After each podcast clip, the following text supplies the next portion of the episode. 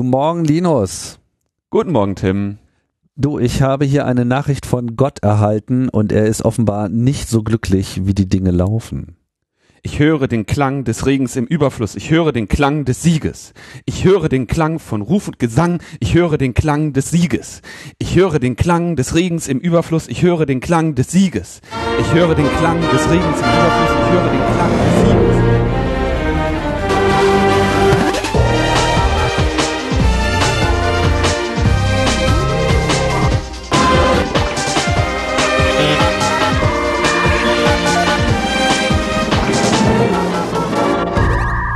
Logbuch Netzpolitik Nummer 367, wenn ich mich nicht täusche, vom haha 6. November 2020. Und wir hören den Klang des Sieges. Darauf haben wir uns doch schon lange gefreut. den Klang des, Lie Klang des Regens und äh, ja, all das zu hören. Ja, ich glaube, ich habe das hier noch nie erzählt, aber ich habe ja als Teenager ein Jahr in den USA gelebt Uh. und dort äh, ähm, eine, ich glaube ungefähr ein halbes Jahr mit einer Familie, die in diesen ähm, in diesen Christen Christenkulten sich bewegte, diesen Pfingstheiligen, ja. Und äh, da habe ich solche Performances äh, jeden Sonntag und ich glaube Dienstags haben die mich da auch hingeschleift, über Stunden mir anschauen können. Das war, äh, war, ein, war ein, ein beeindruckender Dämpfer. So. Lass uns erstmal die Runde hier vorstellen, weil wir sind äh, heute noch, äh, was heißt noch? Wir sind zu dritt. Thomas ist nämlich auch noch im Kanal. Hallo. Hallo, freut mich da zu sein. Ja, Grüße nach Wien und ja, Es ist was in Wien passiert, aber darauf kommen wir später zu sprechen. Fangen wir mit der Welt an. Genau, denn es ist ja auch was in den USA passiert oder auch noch nicht so richtig, je nachdem, wie man das jetzt so sieht. Wir waren ja hier letzte Woche eigentlich so ein bisschen in der Erwartung, dass wir äh, heute am Freitag schon wüssten, woran wir denn so sind. Und stellt sich raus, wissen wir noch nicht. Ja, aber das war doch, also das war doch tatsächlich absehbar, äh, dass man das, dass das Auszählen sich, sich hinziehen würde, oder? Ja, gut, da mag so jeder so seine eigene Erwartungshaltung gehabt haben. Ich persönlich hab's mir nicht so knapp vorgestellt, aber was soll's. Hätte man den Umfragen glauben können, wär's, wüssten wir es jetzt schon, aber es ist eben nicht so eindeutig, wie vorhergesagt wurde, sondern es ist erschreckend knapp. Ja. Mhm. Das ist schon schlechte Nachricht genug eigentlich, dass man, dass man sich heute noch, also es, es, es, es verhagelt den, äh, die, diesen Erfolg, der ja nun doch sich abzeichnet, aber das ist wirklich keine, also den wird man nicht unbedingt ähm, feiern können in der Form, wie der jetzt verlaufen ist. Ne? Aber das wird uns nicht davon abhalten, die Champagnerflasche zu köpfen, Linus. Äh, Mhm. Ich habe da auch den richtigen Spruch äh, letztens gefunden, so In victory you deserve champagne, in defeat you need it. Napoleon Bonaparte. So, ich glaube, an Napoleon Bonaparte wird uns noch einiges äh, in den nächsten Wochen erinnern, oder? Dass sich die Dinge ja sehr schnell ändern, sollten wir vielleicht mal kurz sagen, äh, in welchen Zwischenstand wir jetzt hier gerade hinein kommentieren. Zum aktuellen Zeitpunkt sind auf Joe Biden äh, ungefähr 73, 73 Millionen, 7 äh, 73,7 Millionen Stimmen ähm, entfallen und Trump liegt bei 69,6. Das ist jetzt sozusagen die Popular Vote. Wir wissen natürlich alle, das äh, Rennen wird nicht dadurch entschieden, sonst wäre es schon lange entschieden, sondern es kommt eben auf diese komische Auszählung der einzelnen Staaten an, mit viel Winner takes it all und naja, deswegen muss halt jetzt noch der eine oder andere Staat an ähm, Joe Biden gehen, bevor man hier sicher sein kann, dass er gewinnt. Aber das ist jetzt gerade die allgemeine Erwartungshaltung. Und äh, zumindest scheint die, da, diese Information auch schon bei Trump angekommen zu sein, weil der halt so öffentlich schon langsam anfängt zu schmelzen. Ja, aber auch irgendwie so, was ich spannend finde oder was relevante Indikatoren für mich sind, ist so das Umfeld von ihm. Und manche republikanischen Senatoren distanzieren sich so leicht schon von ihm oder machen Aussagen, die so in die Richtung gehen, dass man vorhat, das Wahlergebnis zu akzeptieren, was schön ist. Mhm. Und ähm, Fox News distanziert sich auch ein bisschen mehr von ihm und äh, nimmt irgendwie Staaten, die andere Networks noch nicht äh, ausgezählt haben, callen sie und geben die an Biden werden. Also da ist schon vielleicht so ein bisschen Emanzipation vom Bully im Gange und die bereiten sich wahrscheinlich auch darauf vor, dass sie die nächsten vier Jahre gut überstehen, egal wie es ausgeht. Also nie war eine Kartoffel heißer, äh, ja, die, wenn sie fallen gelassen wird. Also klar, die müssen sich alle in, in, in Sicherheit bringen und die sehen halt jetzt die Fälle davon schwimmen und jetzt muss halt so schnell wie möglich der Turnaround geschafft werden, damit sie danach noch eine Zukunft haben.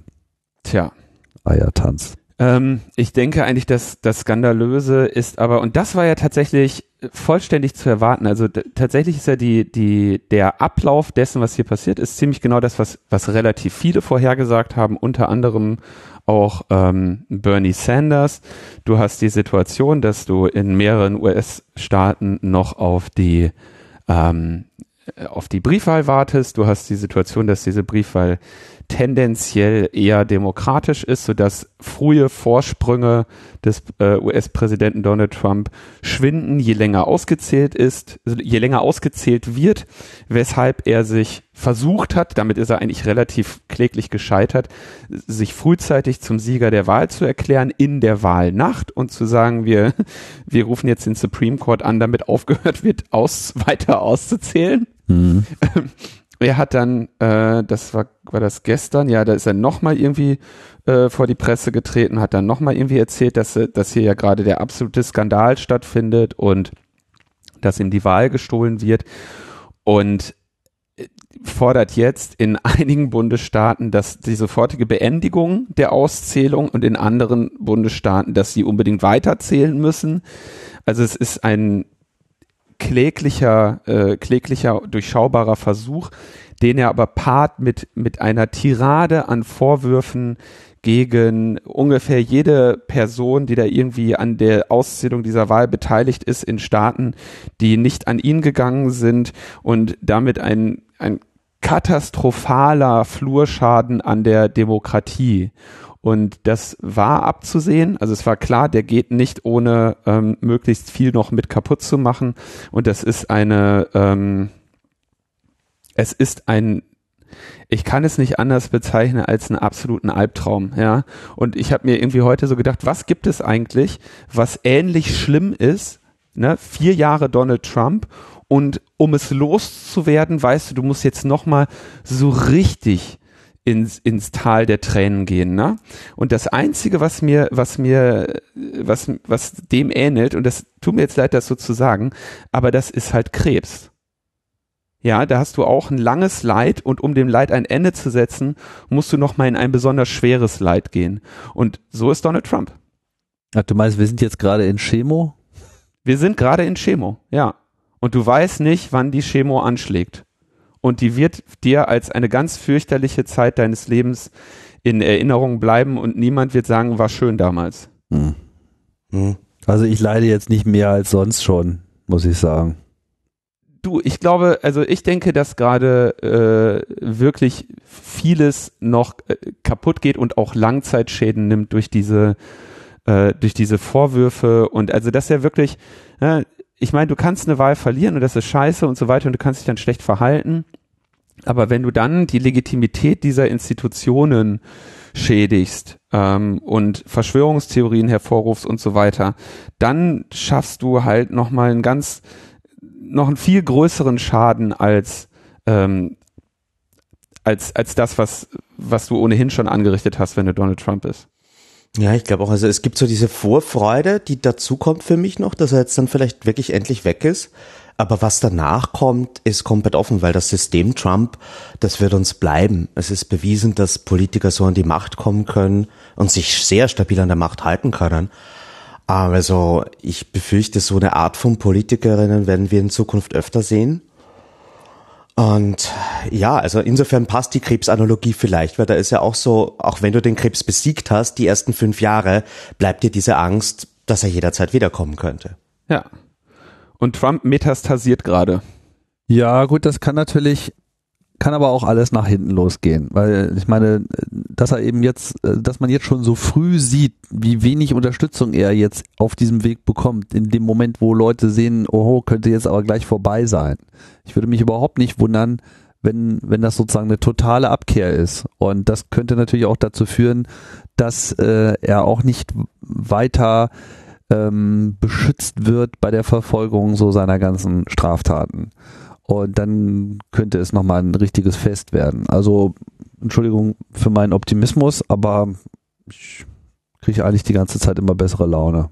Das kommt, das kommt ein bisschen darauf an, ob das Ding nachher, was weiß ich, mit äh, 270 Wahlpersonen für äh, Biden oder was weiß ich, 306 Wahlpersonen für Biden endet, wie bereit ähm, die Republikaner sind, äh, sich von ihrem ähm, von ihrem Tumor da äh, loszumachen oder nicht.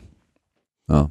Und dann zuletzt auch noch die Frage so, mit der Special Election in Georgia wird ja wahrscheinlich dann erst entschieden, welche Mehrheiten es im Senat gibt. Und wenn die Republikaner es schaffen, eine der Kammern im Parlament für sich zu behalten, dann werden das auch keine leichten vier Jahre Joe Biden. Und zumindest mal alle Reformen, die dieses System in den USA demokratischer machen, kannst du dann vergessen, weil die kriegst du nie durch den Senat durch.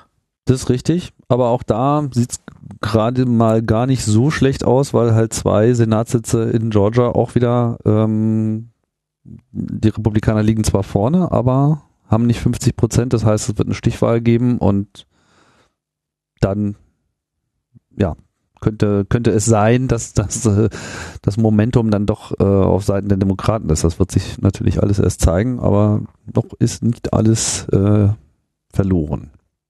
Das ist gut. Ich glaube, Tim ist unser dedizierter Optimist für dieses Ja, Entschuldigung, ich bin immer Optimist. Das ist, Tim ist der äh, Einzige, der keine Flasche Shampoos zu Hause stehen hat. Was ist das denn für ein Optimist?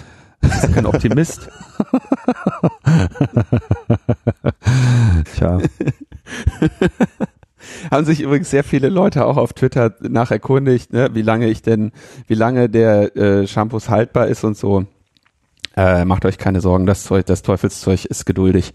Ähm, das wird schon das wird schon. Ich bleib da auch optimistisch, aber ich sage, ich, das wird ein, ein äh, Sieg zweiter Klasse werden, maximal. Ja. Also ich meine, man wundert sich natürlich, warum überhaupt 70 Millionen Leute überhaupt noch in der Lage sind, für diesen Typen zu stimmen. Das ist einfach, das haben wir uns jetzt schon die ganze Zeit gefragt, das werden wir uns auch weiterhin fragen. Das ist äh, absurd. Ja? Zumal ja auch die USA eine extreme Wahlmobilisierung hat, wo man ja gedacht hätte, okay, jetzt kommen jetzt die ganzen äh, Aufrechten und Unterdrückten und machen den Unterschied. Und das tun sie ja im Prinzip auch. Ich meine, wir haben ja eine Mehrheit. So, das ist ja nicht so, dass jetzt es an 20.000 Stimmen insgesamt hängt, sondern eben nur durch dieses Wahlsystem hängt es äh, an, an solchen Zahlen.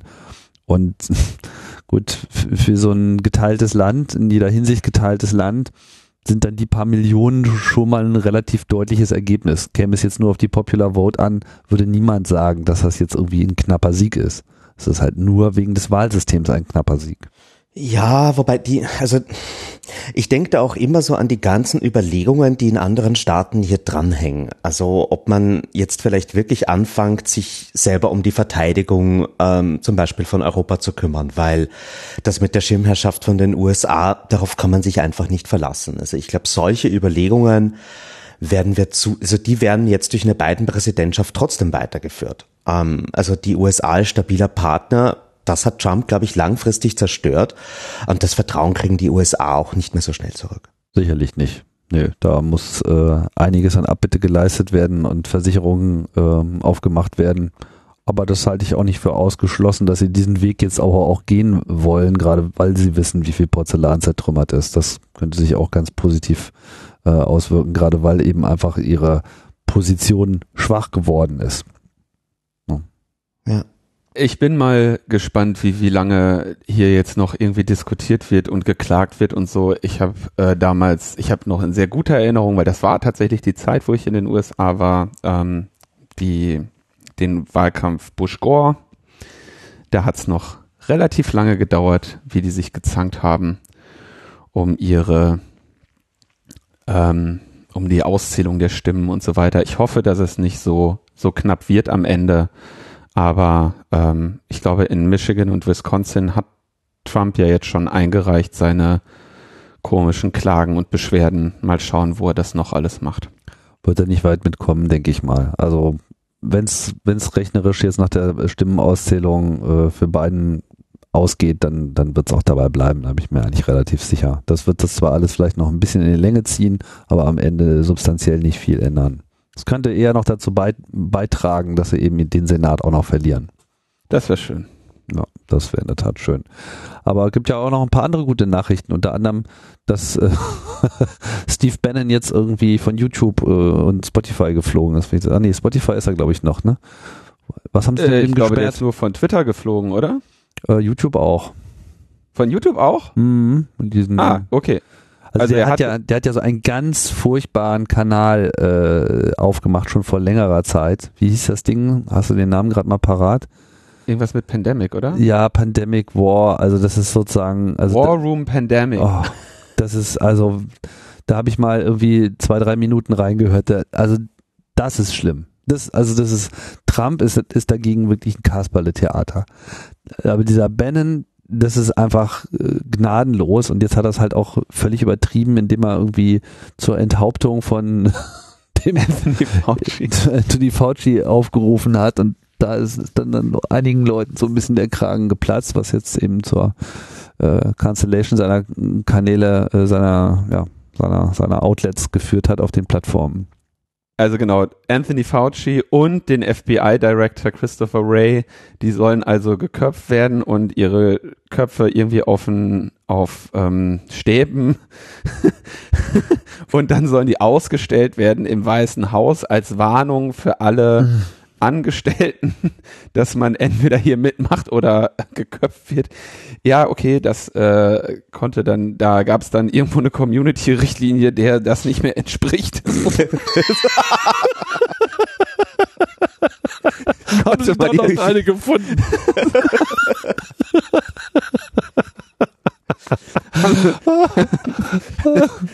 konnte der jetzt auch nicht mehr mitrechnen, ne?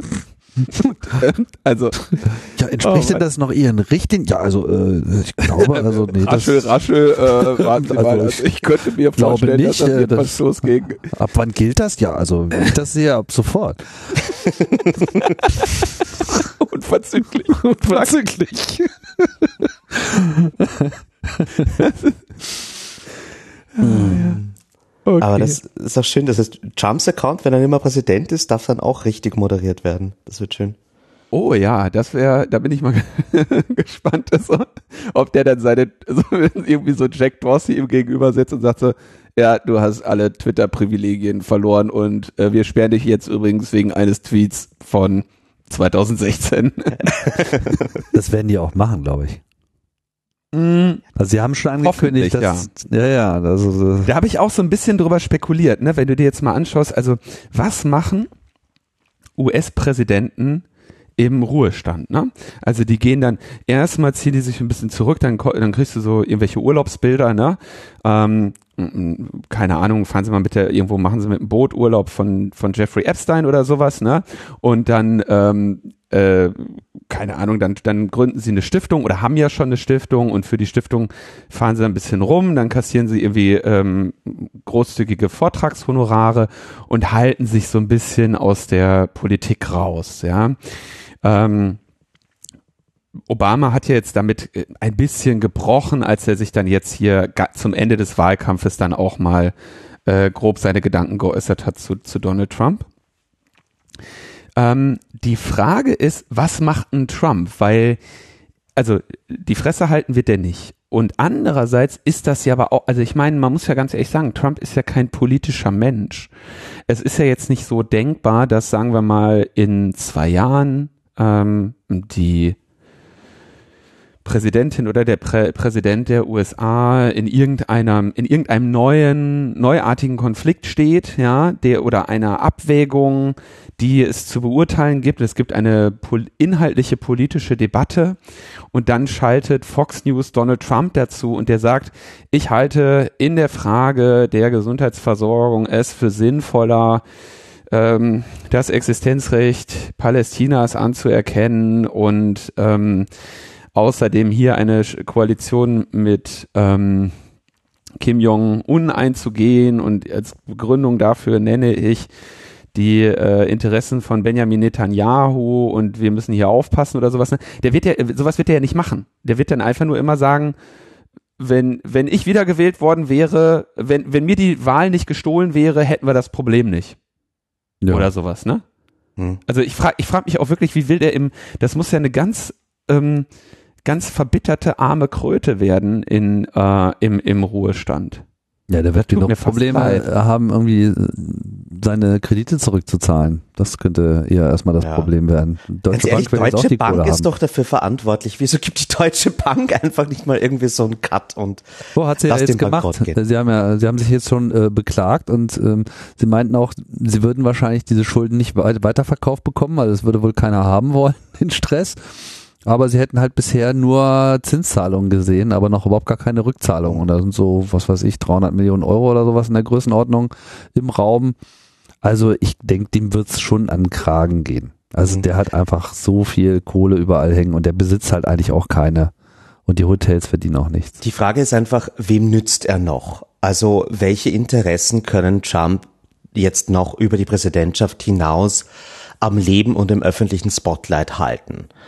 Ähm, und funktioniert er medial als Ex-Präsident so, wie er als Kandidat und als Präsident funktioniert hat. Ich kann mir gut vorstellen, dass Fox ihn weglegen wird, dass das republikanische Establishment versucht, sich von ihm zu lösen. Ich bin mir nicht sicher, ob sie das schaffen. Und äh, wenn ihm dann die Medien wegbrechen, ähm, dann, ich meine, der kann immer noch seine Rallyes halten. Das wird auch spannend, ob dann noch Leute kommen und wie radikal oder militant es dort zugehen wird. Aber eigentlich das. Das kriegt er aber nicht finanziert. Ja. Eben, aber ich meine, vielleicht äh, hat da Russland noch ein Interesse dran, den zu Glaube ich nicht. Der, wie gesagt, der, der wird fallen gelassen werden und äh, wird einen verbitterten Tod sterben. Also wenn der jetzt abgewählt wird, dann ist der auch weg. Und dann wird aber irgendein anderer Heini, wird, wird schon irgendwie äh, kommen. Aber die wollen jetzt natürlich alle Kalif statt des Kalifen werden. Und das ist jetzt eigentlich das interessante Rennen. Also wer holt die Kohlen da irgendwie aus dem Feuer für, für die Republikaner in der Zukunft und ich glaube nicht, dass sie jetzt nochmal sich trauen, auf Trump zu sitzen. Aber was ich glaube, ich, ich, ich, das würde ich nicht sagen. Ich glaube zumindest der Name Trump wird uns in der amerikanischen Politik erhalten bleiben. Er hat ja leider viele Kinder. Oh. Ja gut, damit ist natürlich zu rechnen, dass jetzt irgendwie Ivanka irgendwie äh, ankommt, aber Oh Mann, ey, Ivanka Trump 2024, das wird's, Leute. Okay, sollen wir mal uns äh, unserem Kernthemengebiet wieder äh, widmen? Gerne. Dann würde ich einmal ein kleines kurzes Announcement in eigener Sache machen. Wir haben gestern Abend den Call for Participation der Remote Chaos Experience gelauncht. Also ihr wisst ja, es wird dieses Jahr keinen CCC-Kongress geben. Es gibt aber zwischen Weihnachten und Neujahr ein Online-Event, mit dem wir die Leere in euren Herzen füllen möchten. Bei diesem äh, dieses Event wird primär auf euren Bildschirmen stattfinden und in euren Webcams, aber äh, gibt ja sicherlich auch Leute, denen es wahrscheinlich nicht so liegt, äh, unbedingt zu Hause in ihrem Wohnzimmer oder Büro einen Vortrag zu halten. Deswegen wird es sogenannte Chaos Studios geben in verschiedenen Städten, also ja im Prinzip Aufzeichenstudios mit einer Bühne, wo ihr die Vorträge äh, aufzeich voraufzeichnen oder livestreamen könnt. Diese Chaos Studios werden teilweise auch ihre eigenen Community-Bühnen unterhalten, ähm, also oder quasi ihre eigenen Kanäle bei der bei der RC3. Das ist dann so ein bisschen wie was man auch schon sonst kennt, ne? Oyo zum Beispiel Open Infrastructure Orbit. Ähm, hat ja auch ein eigenes Bühnenprogramm beim Kongress, so wird es eben auch bei der RC3 sein. Und bei diesem CFP, wenn ihr dort einreicht, gehen die Einreichungen ähm, an alle, die sie haben wollen. Das heißt, auch die Community-Bühnen können darauf zugreifen und euch dann in das äh, Programm aufnehmen, in, in ihr Programm aufnehmen. Ähm, also ist gerade gelauncht. Die Einreichungsfrist ist der 20. November. Ja, also gerade mal 14 Tage bleiben euch. Es wäre also gut, wenn ihr euch da jetzt drüber Gedanken macht. Die Benachrichtigung kommt dann am 30. November. Wie gesagt, ihr könnt die Vorträge live oder voraufgezeichnet zu Hause oder in einem Chaos-Studio halten. Und wie das dann genau passiert, erklärt die Aufnahme, erklärt die Aufnahmeleitung dann mit euch, wenn ihr die Benachrichtigung über die Annahme eurer Einreichung bekommt. Ähm, den Link zum CFP ähm, und den zum Einreichungsformular findet ihr bei uns in den Show Notes. Ansonsten findet ihr auf events.ccc.de sowieso alle Informationen zu diesem und zukünftigen Chaos Events und ja, wir freuen uns auf hochkarätige Einreichungen für diesen äh, Anlass. Genau, dann gab's noch äh, Feedback, diverses. Äh, unter anderem haben wir äh, ein bisschen Quatsch äh, erzählt. Ich ärgere mich so ein bisschen, weil es mir in dem Moment auch noch durch den Kopf gegangen ist, aber ich glaube, wir haben es dann vergessen zu sagen. Deswegen die Korrektur von außen. Wir haben uns ja zu dem Lockdown in Deutschland oder Lockdown Light oder wie auch immer man das jetzt nennen soll, ähm, geäußert und gesagt, dass jetzt äh, Ausgleichszahlungen stattfinden für geschlossene Betriebe, also Kneipen, Restaurants, Kulturbetriebe etc. und gesagt, äh, hier wird eine Erstattung des Vor, äh, des, des Monats davor, äh, also in der Höhe äh, gezahlt. Ähm, ist natürlich Unsinn. Es geht um den Vorjahresmonat, also jetzt in diesem November wird quasi November 19 als Vergleichsmonat angelegt und das ist sozusagen die Größenordnung. Alles andere wäre auch, also erstens wäre es eine schlechte Entscheidung und zweitens wäre es auch Unsinn, weil diese Zahlen ja quasi ähm, dem Finanzamt noch gar nicht vorliegen. Ich bin auch ein bisschen verwundert, dass ich das so gesagt habe, weil ich weiß auch, dass es so war. Ich muss mich da irgendwie verquatscht haben, wie ja, auch sei. Ich glaube auch, das war nur so ein bisschen durcheinander gebracht oder nicht ausreichend erläutert. Darauf haben uns äh, Sam und Alina hingewiesen und äh, Martino ergänzte dann noch, wenn man Vermieter, zum Beispiel von Gaststätten und sonstigen, äh, an den Kosten beteiligen würde, müsste man übrigens auch keine 75 Prozent Entschädigung zahlen. Gaststätten bräuchten weniger Geld zum Überleben, die Angestellten könnten auf größere Teile ihres äh, Einkommens verzichten. Äh, Mieten müssen ja nicht gleich ganz auf Null gesenkt werden, nur damit allen klar ist, dass man das Geld eben nicht wirklich, dass das Geld eben nicht wirklich in die Restaurants fliegt, fließt. Ne? Ähm, also bei den, bei vielen dieser Entschädigungs- oder Zwischensummen ist es ja so, dass die, wenn man mal ganz ehrlich sagt, äh, dass diese Einrichtungen dann nur noch als Geldboten noch missbraucht werden, ja, und dann eben Geld bekommen, was sie dann eben an ihre Vermieter geben dürfen. Insofern halte ich an der äh, Idee fest, dass es dass diese Krise bei den Vermieterinnen und Vermietern ankommen muss. Und die einzige These, äh, die dagegen spricht, ist, dass dann die Leute sagen, äh, dann können die aber ihre Zinsen und ihre Raten auf die Kredite nicht mehr zahlen. Erstens ist das tatsächlich bei den, bei vielen Gewerbevermieterinnen nicht so, dass die das Ding noch irgendwie großartig finanziert haben. Zweitens habe ich schon Anfang Anfang dieser Pandemie oder dieser Krisensituation gefordert, diese gesamte, das nicht nur auf Vermieter auszuweiten, sondern eben auch auf Kapitalerträge. Insofern dass es genauso in, in dem gleichen Maße, wie man vielleicht Mietzahlungen von Mietzahlungen befreit, genauso die ähm, Kredite äh, und Zinsen von denen befreien müsste und halt sagt, es ist nun mal leider eine Krise und diese Krise kommt nun auch beim Kapital an und nicht nur bei allem anderen. Also mein Vorschlag wäre, diese Krise insbesondere bei Kapitalerträgen ankommen. Tja, dann wurden wir noch von Pascal korrigiert oder nicht korrigiert, ergänzt, weil ich gesagt habe, ich kann mir nicht vorstellen, dass der Snowden ähm, 5 Millionen US-Dollar mit seinem Buch verkauft äh, eingenommen hat. Da hat Kla äh, Pascal eine längere äh, Entgegnung geschrieben, eine längere Erläuterung. Ich nehme mal nur einen, einen Teil davon. Erstens, natürlich ziehen die Verlage massiv Vorkosten ab, aber circa 8 bis 15 Prozent je verkauftes Exemplar gehen wenn man es nicht noch besser aushandelt, eben an den Autor. Die gebundene Ausgabe von Permanent Record kostet brutto circa 20 Euro, Taschenbuch 10 Euro, absoluter Bestseller international. Ähm, hat zwar keine Verkaufszahlen gefunden, aber wenn man den weltweiten Vertrieb des Buches annimmt, dann sind 5 Millionen Euro sehr realistisch geschätzt. Äh, Pascal sagt, da wäre wahrscheinlich sogar noch mehr drin, weil man vermuten kann, dass äh, Snowden vielleicht besser verhandelt hat. Dann sagt er noch, noch etwas zur Durchsetzung von Ansprüchen gegen natürliche Personen. Die Rechtssysteme lassen in der Regel zu, Zahlungsansprüche einer Person an den Gläubiger überzuleiten. In Deutschland könnte zum Beispiel die Finanzverwaltung oder auch jeder andere Gläubiger Tantiemenansprüche eines Autors im Wege eines Pfändungs und Überweisungsbeschlusses an sich überführen. Man muss als Gläubiger also nicht warten, bis der Schuldner von einem Dritten Geld erhält. Voraussetzung ist natürlich ein gerichtlicher Titel oder bei der Finanzverwaltung ein entsprechender Bescheid. Das wird in den USA wohl nicht anders sein, sagt äh, Pascal. Denkbar. Dann äh, hatte ich ja äh, mich erfreut an diesem YouTube-Video über das Obsttaxi.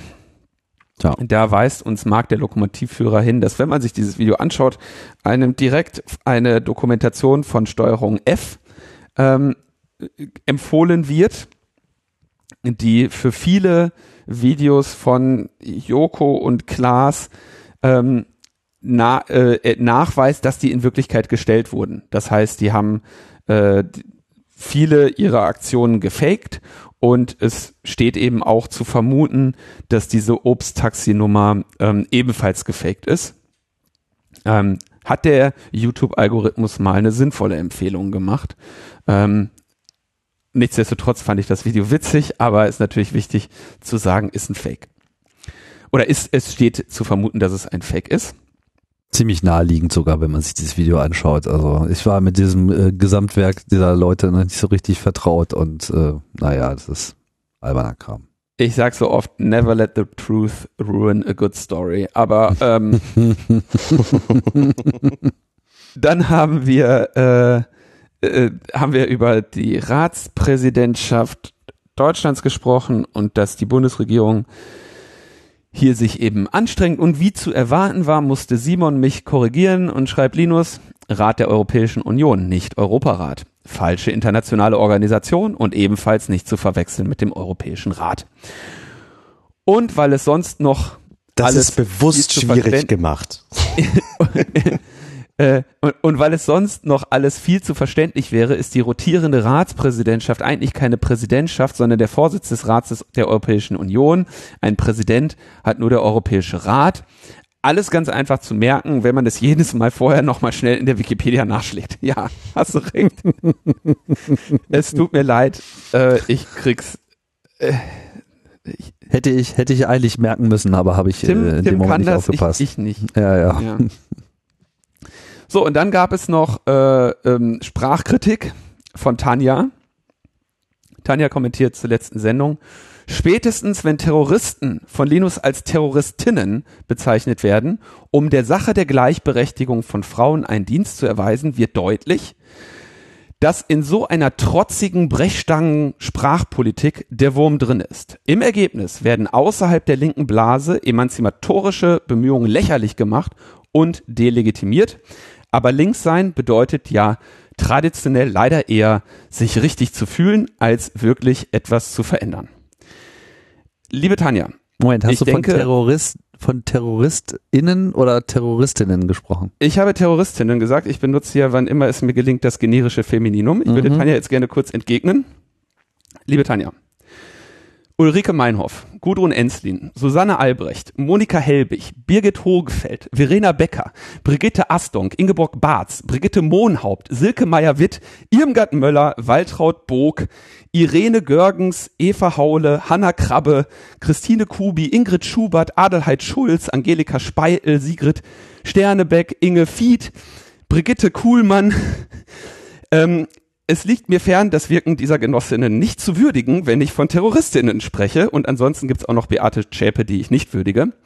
Und auch der IS sucht zunehmend Frauen, weil es eben auch unter den Männern Unmengen an Jungfrauen gibt, die im Himmel noch verteilt werden müssen. Insofern, es gibt Terroristinnen und insofern denke ich, es ist völlig in Ordnung, deren ähm, Wirken dann hier auch anzuerkennen bin so emanzipatorisch. Du, das waren übrigens gerade alles äh, äh, bis auf Brigitte Kuhlmann äh, RAF-Terroristin. Ne? Ja. Also irgendwas hat der, irgendwas hat der Andreas Bader gehabt. okay, dann kommen wir ähm, zu noch zu der parlamentarischen Beteiligung an den Corona-Maßnahmen. Da hatte ich zitiert, glaube ich eher. Ich weiß gar nicht, ob ich das unbedingt so auch gesagt habe, dass ich das ähnlich finde, aber ähm, wie dem auch sei, so hat es äh, Jan empfunden und sagt, ich fand Linus Kritik an der Nichtbeteiligung des Parlaments nicht ganz zu Ende gedacht. Erstens kann der Bundestag und können die Landesparlamente ihre Tagesordnung selbst bestimmen. Die Debatte über die Schutzmaßnahmen hätte also schon längst gelaufen sein können. Zweitens besteht jedenfalls im Bundestag das Recht des Parlaments, Vertreterinnen der Bundesregierung jederzeit zur Anwesenheit im Plenum zu verpflichten. Zum Beispiel Vergleiche Artikel 43 Grundgesetz. Wo sind die kleinen und großen Anfragen? Wo sind die Fragen an die Bundesregierung in der Sitzungswoche? Es ist doch gerade eine der wichtigen Aufgaben der Parlamente, die jeweilige Regierung zu kontrollieren. Dem sollten sie dann aber auch nachkommen. Und drittens liegt noch die Rechtsgrundlage der Corona-Verordnungen der Länder im Bundesinfektionsschutzgesetz. Mir ist jedenfalls keine Gesetzesinitiative in der Bundes- und Länderlegislative bekannt, die hier eine Zustimmung des Bundestages oder der Länderparlamente erfordert. Im Gegenteil, meines Erachtens sind die Verordnungsbefugnisse durch die letzte Änderung des Infektionsschutzgesetzes durch den Bundesgesetzgeber noch einmal erweitert worden. Sich jetzt also hinzustellen und die mangelnde Beteiligung der Parlamente zu beklagen, finde ich ein bisschen unredlich und es wundert mich dann doch, dass Linus dieses Lied mitsingt. Ich kann ja gar nicht so gut singen, aber äh, tatsächlich finde ich den Hinweis sehr wichtig und es ist ja tatsächlich so, dass also eine große Klage aus den Parlamenten kam, an diesen Verordnungen nicht beteiligt worden zu sein. Und ich denke, Jan hat hier sehr gut ähm, aufgelistet, was, welche Möglichkeiten die Parlamente sowohl auf Landes- und Bundesebene gehabt hätten, ähm, sich hier einzubringen. Und ähm, insofern ähm, kann ich der Argumentation hier sehr gut folgen, eben zu sagen, nat ne, es ist klar, sich als und, und easy sich als Gauland dann am Ende dahin zu setzen und zu sagen, äh, hier die Regierung und so, Merkel-Diktatur. Und da äh, danke ich Jan für die Korrektur oder für das gerade Rücken äh, dieses Eindrucks. Gut, ähm, damit würde ich sagen, kommen wir aus dem Feedback-Teil dann endlich raus und äh, kommen damit zum Ohrschloch. Ja, das ist ein Wiener Begriff und ähm, der, der ist in dieser Woche sehr wichtig geworden. Es ist das was ist passiert. Ein internationaler Begriff, Thomas. naja, diese Aussprache. Da, also der, Ohr, ah, das Arschloch oder das Asshole kannst du sagen, ist international, aber das Wiener Ohrschloch, ich glaube, das hat schon, da haben wir Lokalpatriotismus. So, das, das würde ich doch auch meinen. Okay. ähm, also, es ist ein Terroranschlag in Wien passiert am Montag dieser Woche. Ähm, und darüber wollen wir kurz sprechen. Also zuerst vielleicht ganz kurz, was ist passiert? Am Montag, den 2. November, kurz vor 20 Uhr, ähm, hat ein 20-Jähriger angefangen, in der Wiener Innenstadt um sich zu schießen, und zwar genau in der Seitenstädtergasse. Das ist ähm, direkt in der Nähe ähm, der größten jüdischen Synagoge äh, in Wien. Und ähm, ja, diese äh, Person hat dann einen Amoklauf oder, oder Terrorlauf durch die innere Stadt äh, vollzogen. Zu diesem Zeitpunkt ähm, waren da sehr viele Leute unterwegs. Äh, vielleicht so als Kontext. Ab Dienstag dieser Woche ähm, gibt es äh, Lockdown in Österreich, also die gesamte Gastronomie ist geschlossen äh, wegen der Corona-Zahlen ähm, geht das Land irgendwie so in verfrühten Winterschlaf und das war sozusagen die letzte legale Möglichkeit, nochmal was trinken zu gehen, einen Kaffee trinken zu gehen, sich mit Freunden zu treffen oder überhaupt ein Restaurant zu besuchen. Noch dazu war das ein für den November sehr warmer Tag. Insofern war da wirklich viel los. Ähm, die Person hat, ähm, also insgesamt sind vier Menschen zu Tode gekommen, circa 22 Verletzte. Ähm, darunter übrigens auch eine deutsche Studentin, die ähm, Kunst in, in Wien studiert und kellneriert hat im ersten Bezirk. Circa neun Minuten nach Auslösen des Terroralarms um 20 Uhr äh, ist der Attentäter von der Polizei erschossen worden. Und das ist insgesamt das erste terroristische Attentat in Wien seit den 80er Jahren. Also das letzte war 1981 ähm, perfiderweise genau in derselben Seitenstädter Gasse, weil eben in der Seitenstädter Gasse 4 dieser äh, jüdische Tempel, diese Synagoge ist.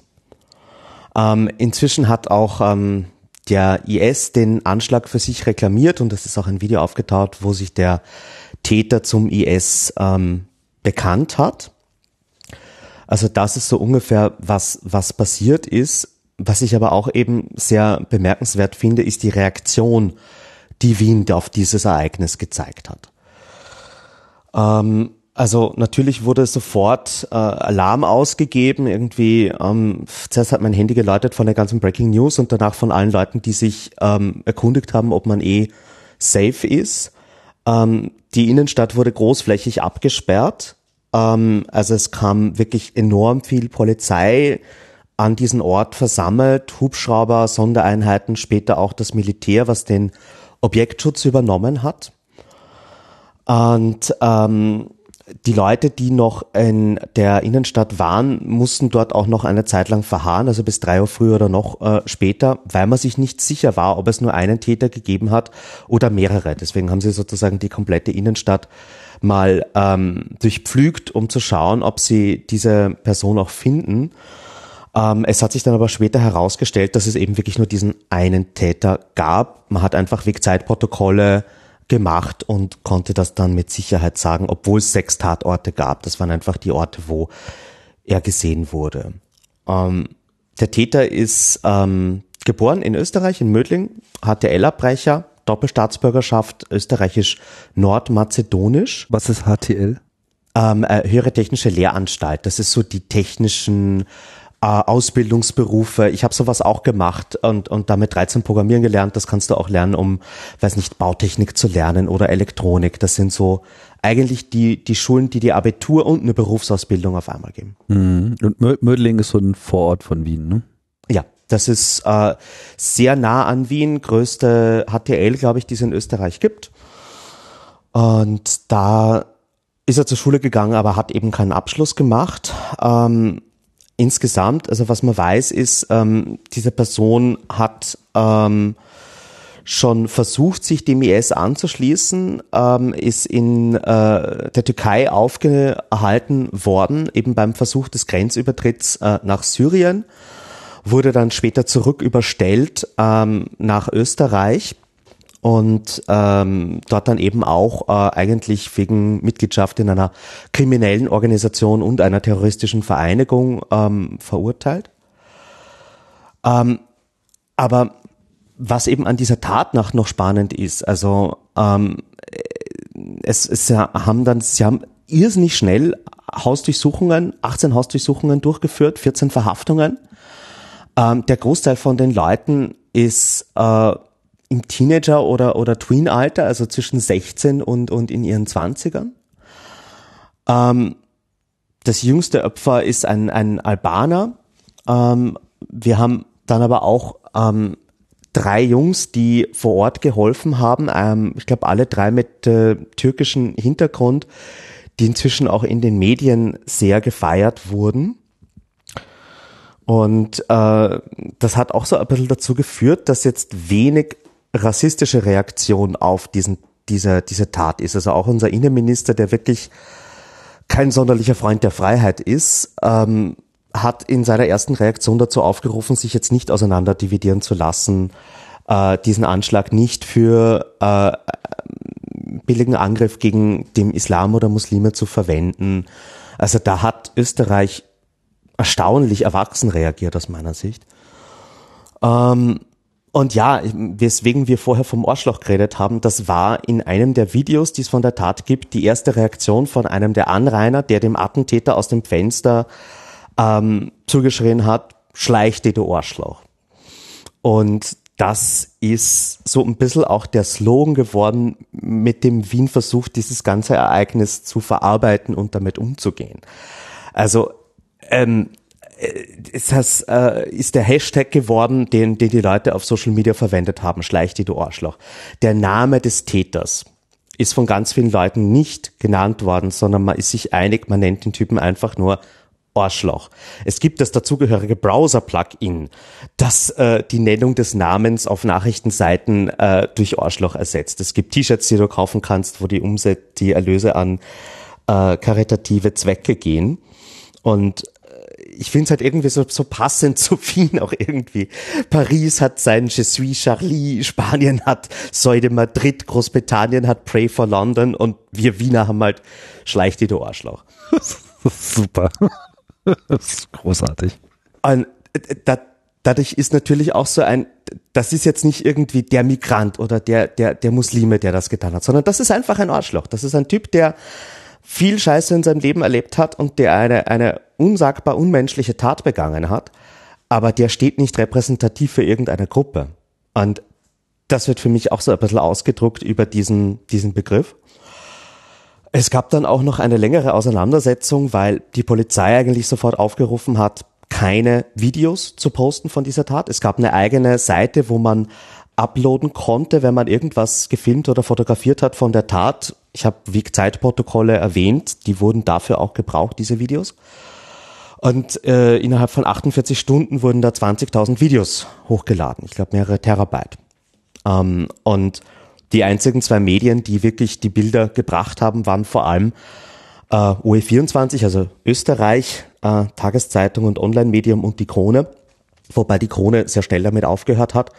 Und bei Österreich, das ist so wirklich das tiefste Revolverblatt, was es gibt in diesem Land. Also da ist mit journalistischen Standards, die, die muss man da gar nicht erst suchen. Und jetzt gibt's da auch die äh, sehr positive Kampagne, dass immer mehr Werbentreibende aufhören, dort Anzeigen zu schalten. Also auch große Einkaufsketten und äh, Supermärkte haben aufgehört, dort zu werben. Was noch fehlt, ist ein Dementi von Werbung von der Stadt Wien oder vom Bund. Ähm, aber es hilft auf jeden Fall schon mal irgendwie, wenn man ja diese Bilder auch nicht zeigt, weil das ist natürlich auch was, die Terroristen bezwecken mit äh, dieser Aktion, dass wir Angst bekommen, dass Terror geschürt wird. Und dazu muss man nicht Bilder mit Blutlaken sehen. Dazu reicht es, die Tat zu verstehen. Ähm, natürlich gibt es auch politische Konsequenzen. Ähm, da sehe ich aber auch einen kleinen Hoffnungsschimmer. Wir reden nämlich mehr über das Versagen des Geheimdienstes als über neue Überwachung. Ich habe vorher schon erwähnt, der Täter hat versucht, nach Syrien zu reisen und ähm, wurde, als er dann von der Türkei nach Österreich überführt wurde, auch zu 22 Monaten Haft verurteilt. Ähm, und im Dezember 2019 kam er aber frühzeitig aus der Haft ähm, und hat aber eine Bewährung bekommen. Also drei Jahre lang mit starken Auflagen äh, musste sich im Deradikalisierungsprogramm äh, anschließen und theoretisch hätte man ihn auch äh, sehr genau überwachen können in dieser Zeit. Ähm, trotzdem ist da nicht wirklich was passiert. Ähm, also im Sommer 2020, also wirklich, das ist noch nicht lang her, äh, vor ein paar Monaten im Juli hat er ähm, versucht, eine Mu Munition zu kaufen in der Slowakei, was gescheitert ist, weil ähm, man dafür einen Waffenschein in der Slowakei braucht. Die Behörden haben dann Österreich Bescheid gegeben, also da gibt's die Schreiben von der Slowakei, so, ha, wir haben hier Überwachungskamera, das sind ähm, 20-Jährige, die gerade irgendwie versuchen, Munition bei uns zu kaufen, äh, vielleicht schaut ihr euch die mal an. Ähm, Österreich hat aber drei Monate gebraucht, um überhaupt mal von diesen ähm, Überwachungsaufnahmen festzustellen, wer das eigentlich ist. Und ähm, dann hätte man eigentlich nur äh, den der Justiz Bescheid geben müssen und die wären sofort wieder ähm, in Haft gekommen, weil sie ja gegen ihre Bewährungsauflagen verstoßen haben. Aber das ist nicht passiert. Und da ist auf jeden Fall irgendwie ein Behördenversagen, was man konstatieren muss. Und ähm, da äh, wäre eigentlich eben das Bundesamt für Verfassungsschutz und Terrorismusbekämpfung, das BVT, zuständig gewesen für diese Art von, von Fällen. Ähm, aber wie gesagt, der Justiz ist nie Bescheid gegeben worden und scheinbar standen diese Leute auch nicht unter, unter Verdacht. Ähm, und es gibt im Moment eben so einige Konsequenzen, die wir, die wir sehen oder die, die man eigentlich erwarten müsste. Also Äh, in Deutschland war es ja, glaube ich, auch bei dem, bei dem letzten Terroranschlag so, dass äh, man wieder mal Vorratsdatenspeicherung gefordert hat. Das haben wir in Österreich noch nicht gehört. Es hätte in dem Fall wäre das ein Ding, was wir auch leicht abschießen können, weil der Täter war ja bekannt, er war vorbestraft, er war unter Bewährung. Man muss nicht die gesamte Bevölkerung überwachen, nur um jemanden, der schon auffällig geworden ist, im Blick zu behalten. Ähm, Bundestrojaner, also eine, eine staatliche Spionagesoftware, wird schon zum Teil gefordert, aber da glauben wir auch, dass es aufgrund der, der Rechtsprechung, wir haben ja im Dezember 2019 Bundestrojaner in Österreich ähm, als verfassungswidrig abschaffen können. Ich glaube nicht, dass der so schnell wiederkommt. Zwei Dinge werden uns bevorstehen. Das eine ist so eine Debatte über ähm, Gefährder, also über Sicherheitsverwahrung, ob Leute, die eben vom IS zurückkommen oder äh, die man einfach für Gefährder hält, ob man die präventiv wegsperren kann. Ähm, das ist sicherlich eine Debatte, die, die Österreich bevorsteht.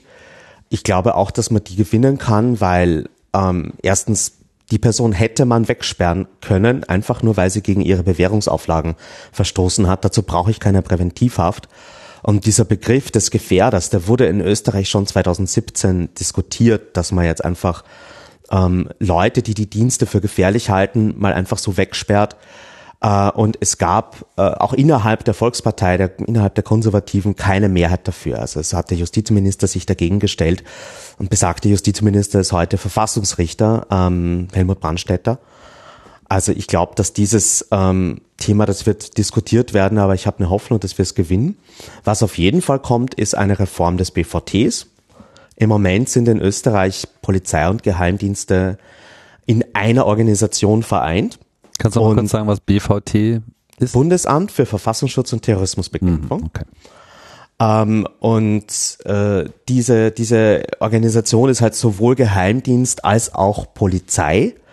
Ähm, und das vermischt natürlich so ein bisschen den Legalitätsgrundsatz, unter dem die Polizei operiert, dass man nur Dinge, die illegal sind, verfolgt und Verdachten nachgeht und nicht einfach so herumstochert und dem Opportunitätsgrundsatz, dem Geheimdienste folgen, dass man mal einfach aufgrund einer abstrakten Risikoeinschätzung ähm, sich alle Tschetschenen anschaut oder alle Menschen, die, äh, weiß nicht, im Tierschutzbereich aktiv sind, weil man dort Terrorismus vermutet. Und das wird in Österreich leider jetzt schon vermischt. Das will man trennen. Ähm, damit kommt aber natürlich die Frage, wie kontrolliert man einen Geheimdienst, wo es keine wirklich gute Antwort auf der Welt gibt. Ähm, aber das ist so eines der Themen, die sicherlich auf uns zukommen. Und natürlich gibt's auch wieder die politischen Debatten, wie die Aufklärung jetzt passieren soll. Also das Innenministerium hat schon eingestanden, dass sie eine Untersuchungskommission starten wollen. Also die tun gar nicht mal mehr so, als wäre da nicht ein massiver Fehler passiert. Ähm, die Frage ist halt, wie unabhängig und transparent ist diese Aufklärung und widmet man sich dann auch wirklich den Problemen, die man da identifizieren konnte. Ähm, ja, also war eine harte Woche. Zuerst Terroranschlag, dann Lockdown, dann US-Wahl. Ich habe nicht viel geschlafen. Mm. Oh Gott. Also ich muss sagen, ich habe mir schon ein bisschen die Augen gerieben, als ich das Statement von dem Innenminister so gehört habe. Da dachte ich mir so, was denn, was denn jetzt hier los? Also hat sich jetzt gerade irgendwas verändert? Hat das was mit der, mit der Regierung zu tun? Irgendwie wacht gerade irgendjemand auf? Also ich hätte ja jetzt sofort erwartet, dass da die Automatismen greifen und auf alles Fremde und Böse eingeschlagen wird. Hätte ich auch erwartet. Also es ist wirklich gut, dass die, die, die ÖVP hier gerade ähm, nicht nur auf die rechte Seite schielt, sondern gerade wirklich auch so ein bisschen die, die, die Mitte im Blick hält. Und ja, ich, ich, ich, bin wirklich froh, dass, dass man so erwachsen darauf reagiert hat. Und auch wenn, man weiß nicht, ihr kennt das ja alle, die Medien interviewen Leute auf der Straße, was halten sie vom Anschlag und so. Und ja, die Hälfte sagt, wir haben Angst, aber die andere sagt auch, wir sollen uns nicht unterkriegen lassen. Also es ist ähm, schon ein bisschen was Wehrhaftes in dieser Reaktion dabei. Und ich glaube schon, dass ganz viel damit zu tun hat, ob man den Täter idealisiert und den Namen nennt und so. Also ähm, ich finde einfach, solche Leute sollten ihre Namen nicht in den Geschichtsbüchern haben. Mhm. Man kann das wunderbar schön soziologisch und psychologisch und kriminologisch aufarbeiten, was da passiert ist. Aber ähm, idealisieren muss man diese Leute nicht. Das ist ja so ein neues Mantra, was eigentlich aus Neuseeland äh, in die Welt getragen worden ist, nach den Anschlägen, die dort stattgefunden haben, wo ja äh, Jacinda Ardern, die Ministerpräsidentin, das ja sozusagen von Anfang an gesagt hat, dass sie diesen Namen niemals erwähnen wird. Mhm. Und das sozusagen so, also nicht nur nicht getan hat, sondern auch, dass, dass sie das nicht tut, so bewusst und offen von Anfang an vertreten hat, dass das ja sozusagen nochmal eine Botschaft in sich war. Ne? Und ich denke, das ist auch ein Fehler, der oft gemacht worden äh, ist, dass man eben diese Glorifizierung, die ja, glaube ich, diese Einzeltäter äh, oder Attentäter oder Terroristen an sich oft auch äh, mit sich tragen, zumindest was man jetzt sozusagen aus diesem islamistischen Terror herauskennt, nicht wahr? Ähm, oder, oder sagen wir mal auch aus dem Rechtsterror herauskennt. Wir hatten das ja in, in Schweden auch. Dass, äh, dass er so, sozusagen als Erfolg gefeiert wird, sozusagen als Person auch irgendwie sichtbar zu werden. Und in dem Moment, wo man eben diese Anerkennung versagt, ist sicherlich auch schon mal ein Schritt getan worden in die richtige Richtung. Ja. Und wenn man sich einfach nur anschaut, eben was das Umfeld des Täters war, die, und die Altersstruktur dort, ich glaube schon, dass das auch ganz wichtig ist, ähm, wie man jetzt mit so einem Fall umgeht, ob der Nachahmer findet oder nicht. Also wenn das die Community ist, aus der heraus so ein Anschlag ähm, passiert, muss man sich genau das äh, anschauen. Und ähm, die wären ja wahnsinnig leicht zu fassen gewesen. Schon allein irgendwie, die Slowakei ist wirklich so das, das, das Näheste, wo man von Wien aus hinfahren kann. Das ist Bratislava, ja. Also, ähm, und dass man halt einfach nur dort probiert, Waffen zu kaufen, das eh scheitert, weil es rechtlich gar nicht geht. Und nicht einmal dann ähm, schaut man sich diese Leute näher an. Also es ist auch wirklich so ein Systemversagen des Geheimdienstes ich glaube auch, dass deswegen, ähm, wenn die jetzt mit mehr Überwachung kommen oder mit ähm, die Ausländer sind schuld, na, ihr seid schuld. Also der Geheimdienst hat einfach verkackt und das ist sehr offensichtlich und darüber müssen wir reden. Ähm, ich glaube, wir haben in der Sendung über den BVT-Skandal unter der türkis-blauen Regierung geredet, also als die FPÖ, die Rechtsextreme noch an der Macht waren in Österreich, hat man ja eine Hausdurchsuchung beim Inlandsgeheimdienst gemacht ähm, was auch mit einem enormen Vertrauensverlust anderer Länder in unser Sicherheitssystem einhergegangen ist. Also wir sind aus einigen Kooperationen rausgeflogen. Also äh, man kann auch sozusagen bei der FPÖ nach Schuld suchen, die den Geheimdienst äh, vielleicht in seiner Struktur zerstört hat. Da gab es ewig lange Kragen und Streitereien und, glaube ich, immer noch einen parlamentarischen Untersuchungsausschuss. Also ähm, ja, Österreich macht hier keine gute Figur auf der offiziellen Seite, auf der menschlichen Seite ähm, bin ich positiv überrascht. Ich auch. Gut, sind wir uns einig. ähm, ich, dann, dann würde ich weitergehen und also wir bleiben beim Terror, aber wir wechseln die Ebene und zwar auf EU-Ebene. Mhm. Äh, ich will nur ein kurzes Update geben und einen Aufruf starten. Äh, Patrick Breyer hat ja hier in der Sendung exzellent schon informiert über die Verhandlungen zur Terrorist Content Regulation, kurz TCO. Ähm, und äh, Linus hat auch in der letzten oder vorletzten Sendung, glaube ich, das Statement des CCC zu dem Thema nochmal äh, referenziert. Und da will ich einfach nur sagen, es geht jetzt in die letzten Meter der Verhandlungsebene. Also nächste Woche ist wieder eine Trilog. Äh, Runde, also äh, das heißt, da werden da verhandeln die EU-Mitgliedstaaten mit dem Parlament und der Kommission über das finale Gesetz und man ist sehr nah einem Abschluss. Und jeder Druck, den wir jetzt noch irgendwie auf die Abgeordneten im Europaparlament äh, richten können, ist sehr, sehr hilfreich. Also das ist genau der Moment, wo euer Anruf bei den Abgeordneten, wo eure E-Mail, euer Tweet oder euer Facebook-Post an die Abgeordneten auf ihrer Wall wirklich nochmal einen Unterschied machen kann. Und wir verlinken hier nochmal einige Quellen, unter anderem auch ein PDF mit dem Verhandlungsteam. Also das sind die Leute, die wirklich am Tisch sitzen werden nächste Woche. Und wer noch irgendwie ein paar Stunden übrig hat im Lockdown ähm, und äh, da eine Meinung dazu hat, jetzt ist der Zeitpunkt, um die noch zu äußern.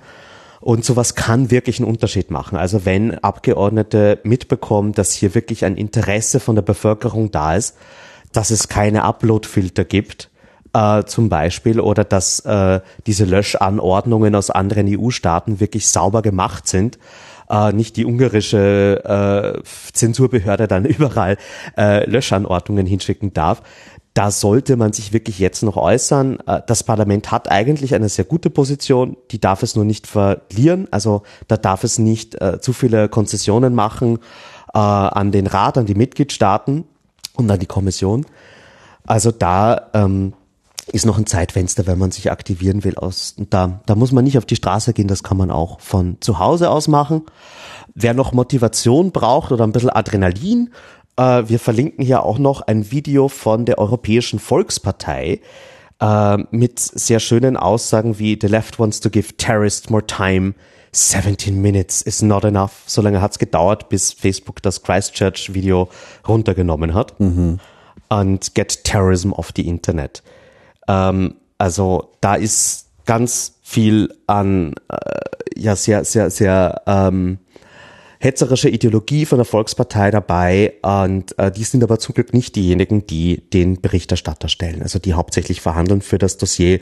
Das ist jemand von ECR, also von der polnischen PIS-Partei. Ähm, und äh, die, die, wie gesagt, die Verhandler haben wir verlinkt. Das ist auf jeden Fall was, wo ähm, ja, man jetzt doch einen Unterschied machen kann. Wo sollte man sich denn beschweren oder seinen, äh, seinen Kommentar abgeben? Also in dem PDF, was wir verlinkt haben, habt ihr alle ähm, Verhandlerinnen drinnen. Und genau dort würde ich äh, nachschlagen. Ich habe jetzt eben nur die Leute im Kopf, die eh schon auf unserer Seite sind, weil das auch zu lange her ist, dass ich selber dort angerufen habe. Äh, es ist, ähm, boah, mein Gott, diese Namen. Äh, Marina äh, Kaljurand äh, ist die Abgeordnete der Sozialdemokraten. Ach mein Gott, nee, diesen Namen kann ich nicht aussprechen. Von, von Liberalen, also FDP ist es Maite Bagazau Rotundua. Mein Gott, nein. Und ähm, Patrick Breyer für die Grünen. Ich habe keine Griechisch. Die ist Griechin. Okay. Das äh, und und äh, sie ist selber auch, sie hat selber auch schon mal einen Terroranschlag in ihrer Familie gehabt, deswegen war es nicht ganz so einfach mit ihr zu reden. Mhm. Aber man muss ja halt erklären, dass es hier nicht um, man tut dem Terror nichts Gutes, wenn man anfängt, Dinge im Internet zu zensieren. Also ähm, die die Radikalisierung kriegt man nicht weg, indem man jetzt Welt-Upload-Filter überall hinpflanzt. Das hat andere Gründe. Ähm, ja, und für die äh, Linken ist Cornelia Ernst äh, zuständig, die auch aus Deutschland kommt. Aber ich glaube, die muss man nicht überzeugen. Also wer mit ähm, der Sozialdemokratie, den Liberalen oder mit ECR nochmal reden will, der hätte dort auf jeden Fall noch eine Chance, einen Unterschied zu machen. Ich äh, kann da nur nochmal auch auf unsere äh, Stellungnahme hinweisen oder unsere Pressemitteilung, die wir dazu veröffentlicht hatten. Und ja, wir, ich kann nur daran erinnern, wir hatten den Titel nicht schon wieder Upload-Filter. Die Argumente sind also, es ist sehr, leider, leider sehr ermüdend. Ja, also umso wichtiger, dass sich da jetzt auch vielleicht entweder Leute, die darin schon geübt sind, mit wenig Aufwand nochmal in die Diskussion einbringen. Das hat ja bei der Urheberrechtsreform auch funktioniert. Oder eben welche, die es noch nicht gemacht haben, äh, haben jetzt wirklich fertige ähm, ja, wie Thomas schon sagte, fertige Argumente da liegen. Es ist, es ist im Prinzip einfach, das ist, das können wir aus der Schublade holen. Genauso wie es da leider auch passiert ist. Ganz genau. Also, und, und äh, der Blogpost von Patrick Breyer, den wir hier auch nochmal verlinken, der hat auch wirklich die aktuellsten Informationen dazu. Da seht ihr genau, was gerade der Verhandlungsstand auf beiden Seiten ist. Und äh, wenn man sich das einmal durchliest, dann ist man eigentlich perfekt gebrieft für diese Gespräche und ähm, selbst entweder direkt mit den Verhandlern sprechen oder mit Leuten in deren Partei. Abgeordnete können sich auch gut gegenseitig lobbyieren, wenn man da irgendwo einen Draht hin hat. Dann würde ich weitergehen und äh, euch noch berichten, was äh, ich diesen Sommer so gemacht habe. In Österreich gab es nämlich ein Hass im Netz-Paket ähm, mit einem Netzwerkdurchsetzungsgesetz und einigen anderen ähm, sehr problematischen Themen. Und ich glaube, darüber haben wir noch nie gesprochen. Ähm, also es begab sich so, dass im Juni uns klar wurde, es wird ein NetzDG in Österreich geben, also ein Netzwerkdurchsetzungsgesetz wie in Deutschland auch, mit dem Online-Plattformen dazu verpflichtet werden, innerhalb einer vorgefassten Frist von 24 Stunden oder sieben Tagen gemeldete Inhalte zu löschen, wenn diese denn illegal sind. Ähm, das Ganze aber auf eine Art, die sehr einseitig ist, wo man eigentlich als Plattform, äh, wenn man ökonomisch handelt, immer mal lieber löscht und äh, eigentlich nur was zu befürchten hat, wenn man nicht löscht. Und äh, etwas oben zu lassen, ist da äh, eben nicht wirklich im eigenen Interesse der Plattform. Genau dieses Problem hat sich Österreich importiert mit diesem Netzwerkdurchsetzungsgesetz. Es gab dann über den Sommer sehr heiße Verhandlungen. Ähm, es gab einen gemeinsamen Brief mit der Wikipedia, den wir verfasst haben und einige Ausarbeitungen für die Verhandler. Und inzwischen ist das Gesetz aber äh, veröffentlicht worden und äh, die kritischen Stimmen haben sich gemehrt. Äh, also von der Richtervereinigung angefangen über ähm, betroffenen Plattformen, also Crowdfunding-Plattformen sind auch von dem Ding betroffen, E-Learning-Plattformen. Und wir haben da zum Glück einige Stimmen mobilisiert bekommen in Österreich, die auch zeigen, wie groß der Kollateralschaden ist von dem Ding. Also ähm, dieses Gesetz sieht vor, dass man eben bis zu 10 Millionen Euro Strafe zu befürchten hat. Jede Plattform muss einen verantwortlichen Beauftragten nennen und wenn diese Person nicht zu jeder Zeit erreichbar ist, gibt es persönliche Strafen für sie von äh, 10.000 Euro. Ähm, also das ganze Gesetz ist so geschrieben, als wäre es eben wirklich nur für Google und Facebook ausgerichtet. Es trifft aber auch wirklich viele andere Plattformen ähm, die, die auch mit User-Generated Content arbeiten, aber überhaupt kein Problem von Hass im Netz haben. Ähm, und man kann es vielleicht am schönsten zusammenfassen, die Com Austria, die Medienregulierungsbehörde in Österreich, also die Stelle, die mit diesem Gesetz mehr Geld und mehr Macht bekommt, hat auch eine Stellungnahme abgegeben, die ist zehn Seiten lang und vernichtend. Also die sagt so, verwendet so Wörter wie, das ist realitätsfremd, dies führt zu Rechtsunsicherheit. Also da, da, da ist eindeutig sehr geschlampt worden. Und ähm, das Schöne ist, dieses Gesetz wird jetzt auf EU-Ebene diskutiert. Also solche Maßnahmen, wenn ein Mitgliedstaat das Internet regulieren will, ähm, das wissen vielleicht nicht alle, ähm, dann müssen die der EU angezeigt werden. Ähm, es gibt das sogenannte TRIS-System. Fragt mich jetzt nicht, wozu, wofür TRIS steht, aber TRIS ist so eine Datenbank, wo man sich all diese Gesetze anschauen kann und auch ähm, dort eben äh, Stellungnahmen abgeben kann. Und das passiert jetzt, dass immer mehr Institutionen sich dieses österreichische Gesetz anschauen, die Hände über den Kopf zusammenschlagen und sagen, oh mein Gott, bitte nicht. Ähm, und äh, ja, bis zum 2. Dezember kann man sich dort noch einbringen. Wir werden das mit EDRI gemeinsam machen und ähm, ja, haben auch noch Hoffnung, dieses, dieses ähm, NetzDG in Österreich zu verhindern. Ähm, und da gibt's aber noch andere Teile von diesem Gesetzespaket, die ich auch noch kurz erwähnen will. Und zwar gibt es äh, ja in Österreich eine Regierung aus Konservativen und Grünen. Das Netzdicke kommt von den Konservativen. Die Grünen haben auch einen Gesetzesvorschlag äh, gemacht, der Hass im Netz äh, in Österreich irgendwie bekämpfen soll. Also da geht's ganz viel eben um Hate Speech gegen Frauen, gegen Minderheiten, rassistische Rülpser und derlei mehr. Ähm, nur leider ist bei diesem Gesetz der Grünen doch aus einiges dabei, was wir aus netzpolitischer Sicht ähm, kritisieren müssen. Also unter anderem Netzsperren. Man kann eine Website sperren lassen oder äh, wenn da ein einzelner Blogpost drinnen ist, der einem nicht gefällt. Und man muss vorher nicht irgendwie versuchen, den zuerst löschen zu lassen. Man kann einfach eine Unterlassung erwirken gegen den Internetprovider und dann muss der das sperren. Ähm, selbiges kann auch hergenommen werden, um Uploadfilter zu machen. Also um Inhalte, wie zum Beispiel beleidigend sind gegen eine Person, äh, da eine Unterlassung zu erwirken gegen eine Plattform und dann sind diese Inhalte nicht nur einmal weg, sondern es muss ein Notice and Stay Down passieren. Also ich darf das nicht nochmal posten dort. Wenn die Plattform das zulassen würde, dann äh, wäre sie haftbar dafür. Also das ist auch etwas, das man nur mit technischen Filtern implementieren kann.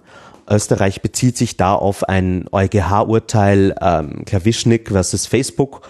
Klawischnik war mal die Chefin der Grünen Partei, die hat gegen Facebook gewonnen. Und das will man jetzt hier implementieren. Und äh, das heißt auch Uploadfilter für jede Art von Plattform.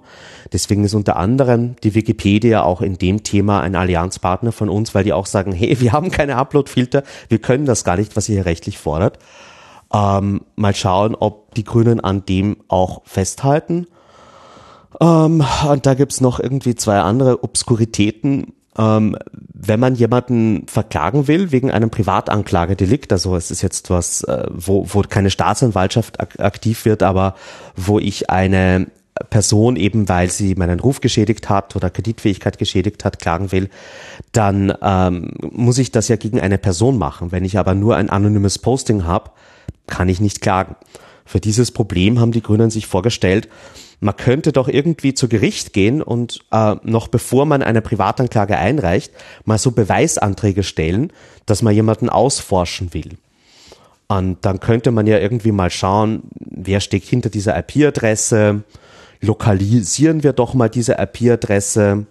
Ach, geben wir gleich noch ein paar andere Überwachungsmethoden dazu, zum Beispiel das Sicherstellen von Geräten oder äh, die Anlassdatenspeicherung, also das komplette Aufzeichnen von Kommunikationsprofilen, wer wann mit wem gesprochen hat ähm, und eben auch die Inhaltsüberwachung. Also extrem weitreichende Überwachungsmethoden werden Leuten eröffnet, bevor sie überhaupt eine Anklage eingebracht haben. Also eigentlich nur zum Ausforschen des Täters und man bricht aber nicht nur den Namen des Täters, sondern halt wirklich alle Daten, die da ausgeforscht wurden, was halt super große Rechtsschutzprobleme mit sich bringt. Und ja, also das ist auch so eines der Themen, wo wir Probleme sehen. Äh, insgesamt haben wir uns keine Freunde bei den Grünen gemacht. Ähm, die Partei hatte früher sehr viele positive netzpolitische Positionen, aber bei dem Gesetz haben sie echt geschlampt. Das ist echt schlecht gemacht. Und deswegen haben wir auch Kritik geübt, die ähm, hoffentlich dazu führt, dass sich bei dem Gesetz noch was ändert. Im Dezember ist auch dieses Gesetz von der EU-Stillhalte-Notifizierung befreit und dann werden wir eine Debatte haben, ähm, die hoffentlich produktiv verläuft. Kurzer Nachtrag, TRIS steht für Technical Regu Regulation Information System. Voll. So ein schöner Gummi, Gummibegriff. Äh, das machen die jetzt alles nur, weil der Ben irgendwie ein paar Weißhaus- äh, und äh, Regierungsmitarbeiter köpfen möchte oder was?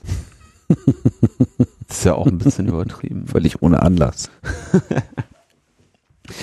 Okay, dann äh, würde ich sagen, kommen wir zu unserer Corona-Warn-App. Da hat äh, die Webseite Business Insider jetzt die Pläne veröffentlicht, was da so oder irgendwie in ihre Finger bekommen und daraus berichtet, was da jetzt in den nächsten Wochen und Monaten ins Haus steht.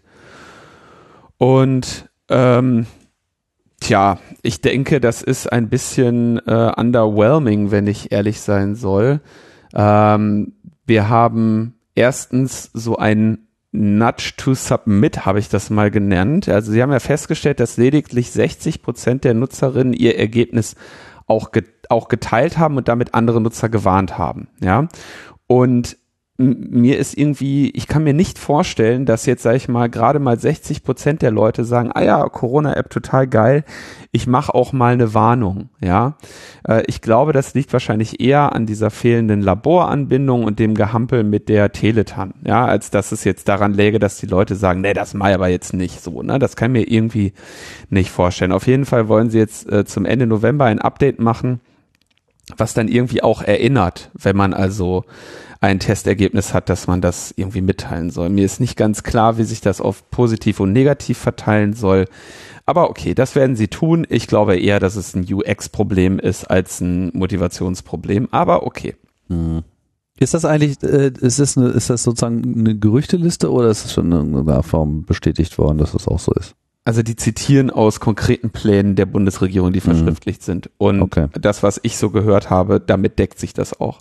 Mhm. Ähm, äh, Version 1.7, ebenfalls Ende November, wollen sie den ähm, Datenabgleich häufiger machen, was sehr sinnvoll ist. Ne? Also man darf ja nicht vergessen, die App holt sich neue Notif Notification-Anlässe nur alle 24 Stunden, was theoretisch ähm, mindestens ähm, zu einer Verzögerung von fast 48 Stunden führen kann, ne? wenn deine, ähm, wenn du quasi abholst, kurz nachdem ähm, oder oder wenn wenn eingereicht wird kurz nachdem du abgeholt hast. Ah nee, nee, kann nur zu 24 Stunden Verzögerung führen. Das ist aber viel genug für eine App, die schnell äh, dafür äh, sorgen soll, ne?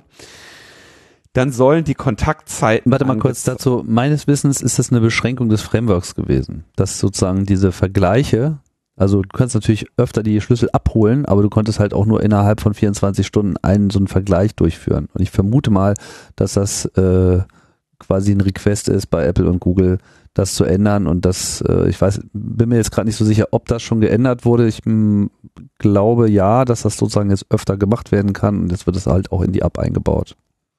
Auf jeden Fall sinnvoll. Mhm. Dann äh, irgendwie ab Februar 21 soll sich dann ändern, dass man eine Historie mit Risikobegegnungen angezeigt bekommt, sodass sich nachvollziehen lässt, äh, wann genau es zu einer Infektion gekommen sein könnte. Das finde ich irgendwie eine überraschende Darstellung, weil zu, also zumindest die bei den roten Warnungen ja schon der die Zeit angezeigt wird. Die soll aber jetzt eben noch, noch klarer sein, dass man dann eben genauer angezeigt bekommt, dann und dann war das so. Ähm, auch das von mir aus, ja. Also auch die mit dem niedrigen Risiko. Das ist ja derzeit das Problem, dass man da überhaupt gar keine zeitliche Information bekommt. Naja, doch, du kriegst ja gesagt, an welchem Tag das war. Also ja, ist in Ordnung. Ich glaube, also ist eine Änderung, ganz ehrlich, die wird jetzt, da wird das Coronavirus jetzt nicht großartig drunter leiden. Ja, das habe ich ja schon öfter mal erklärt. Das ist sicherlich interessant für die Leute, das zu sehen. Ja, das, also es ist eine größere Beschwerde, eine häufige Beschwerde der Leute, dass sie nicht genau wissen, wann ihre Niedrigrisikobegegnung war. Das kriegen sie jetzt angezeigt. Das wird aber jetzt nicht zum Durchbruch in der Pandemie führen. Was durchaus wichtig ist, was wir ja auch schon öfter gefordert haben, ist eben das Kontakttagebuch. Da schreibt Business Insider ab Februar 21, also ziemlich genau zum Ende der der, der, der, der Ausgehsperren, so ungefähr, ja. Ähm, oder Shutdowns oder Lockdowns. Leute, bitte, äh, eine, eine kleine Bitte. Lasst uns da jetzt nicht Haare spalten. Jeder weiß, was mit dem Lockdown Light gemeint ist. Der wird nun mal so genannt. Wir wurden jetzt darauf hingewiesen, dass das aber ein Shutdown sei. Ähm, von mir aus ist es auch ein Shutdown. Ich lese überall Lockdown Light, also verwende ich auch diesen Begriff. Äh, bitte korrigiert diejenigen, die sich den ausgedacht haben. Ähm, genau, also ein Kontakttagebuch soll jetzt Ende Februar 21 integriert werden, um eben die Nachverfolgung von ähm, dazu ähm, zu verbessern es wäre schön, wenn das so gemacht wurde, wie es jetzt hier eben von dem Team, was DP3T sowieso erfunden hat, auch vorgeschlagen wurde, genauso wie wir das auch ähm, hier schon vor ein paar Wochen empfohlen haben, wo ich den Begriff der Zusammenkunft genannt habe. Aber leider sieht es nicht danach aus, dass es so getan wird, denn ich finde danach hier diese Empfehlung mit dem gleichen Update im Februar 21 soll außerdem äh, das Öffnen für externe Dienstleistungsangebote geplant sein.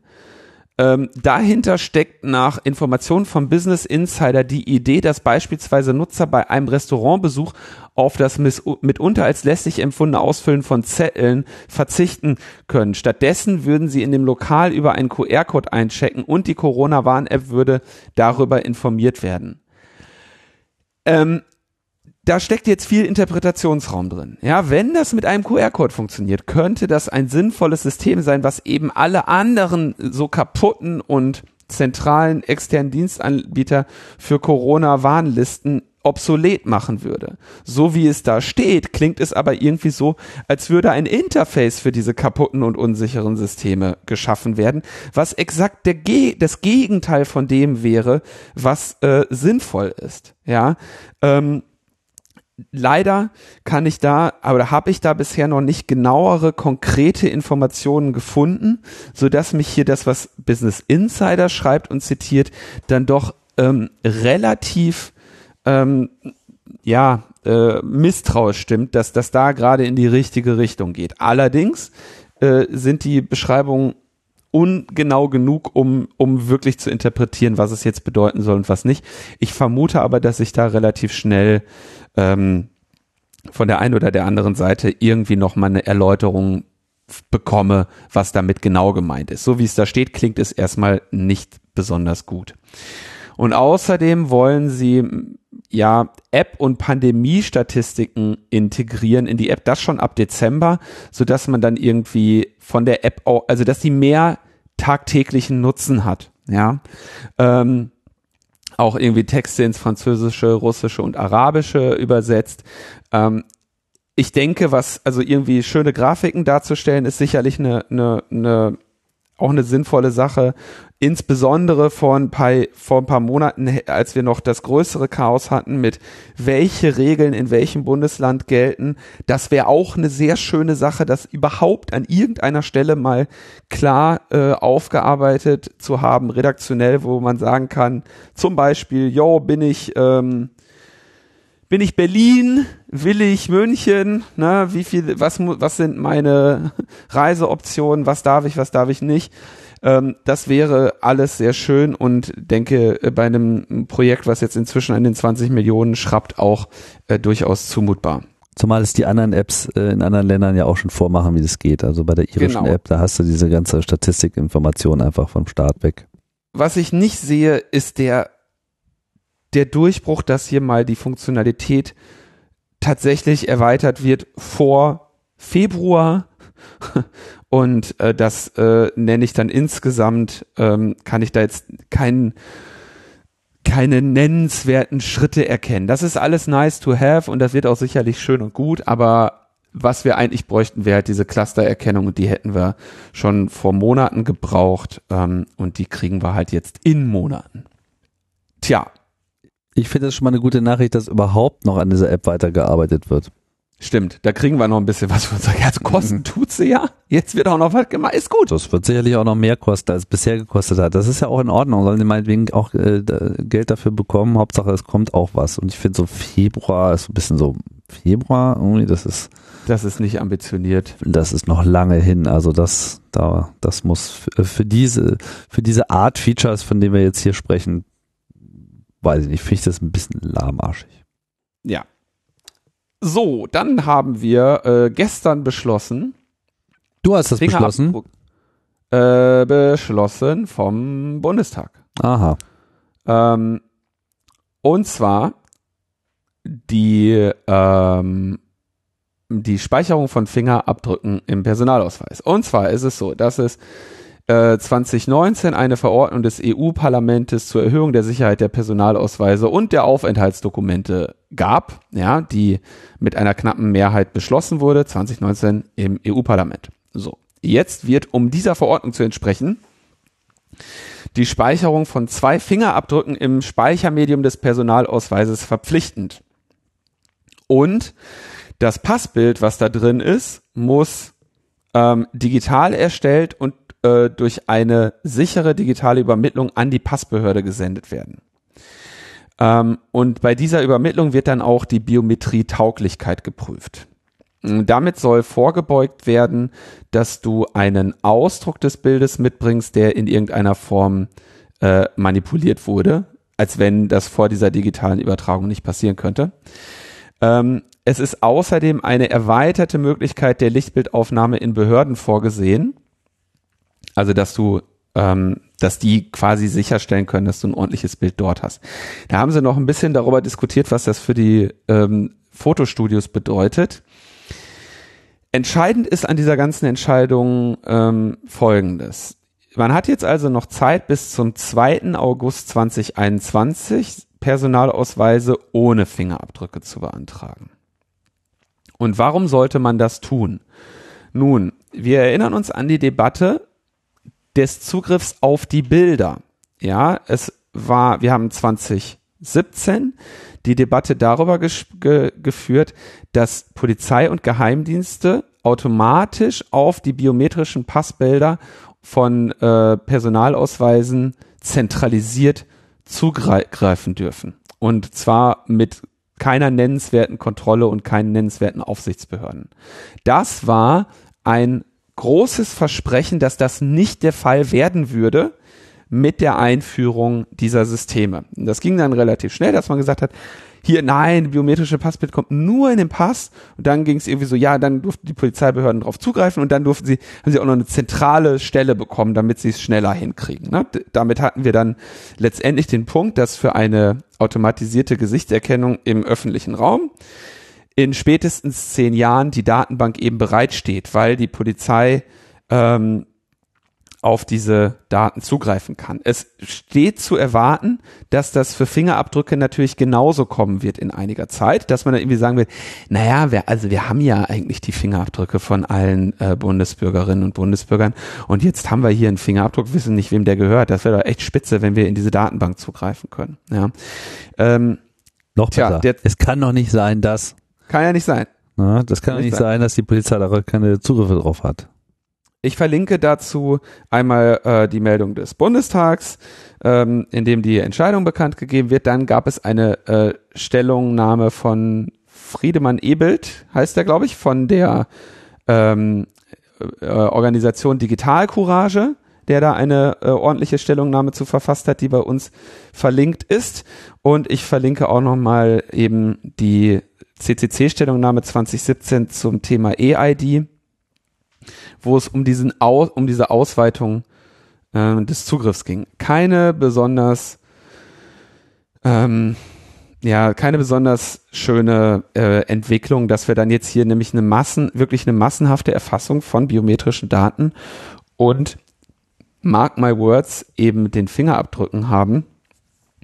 Und das ist äh, das ja, das, das ist genau das, was wovor eben vor Jahren dann gewarnt wurde und das das schleicht sich dann eben nach und nach ein. Wenn du erstmal die Dinger hast, für die meisten Leute macht es halt wenig Unterschied, ihnen am Anfang zu sagen, hier übrigens, wenn du jetzt deinen Fingerabdruck äh, auf diesen Laser hältst, dann wird der nur in dem Personalausweis gespeichert und dann wird eben ein paar Jahre später gesagt, ach, stellt sich raus, wir haben da noch so eine Datenbank, da müssen jetzt weitere drauf zugreifen. Ne? Das ist, und noch dazu, ne, Fingerabdruck, auch davor haben wir immer gewarnt, aber der Fingerabdruck ist eben für viele Endgeräte, Laptops, Smartphones ein Authentisierungsmerkmal. Ja, das heißt, äh, wenn ihr so einen ähm, Personalausweis macht, dann merkt euch wenigstens die Finger und lernt in euren äh, Smartphones andere Finger ein, als die, von denen ihr bereits eine kopiefähige Erfassung beim Start hinterlegt habt.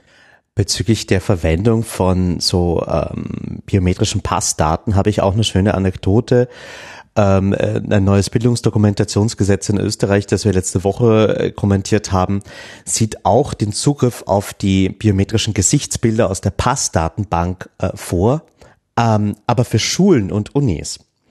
Also die dürfen jetzt für das Ausstellen von äh, Schülerinnen und Studierendenausweise ähm, auch auf diese Daten zugreifen ähm, was auch äh, crazy ist, weil dann natürlich auch die Tür geöffnet wird für ähm, Gesichtserkennung an den Schulen und schon allein, dass du irgendwie deine Passbilder dann auf diesen Schülerausweisen hast.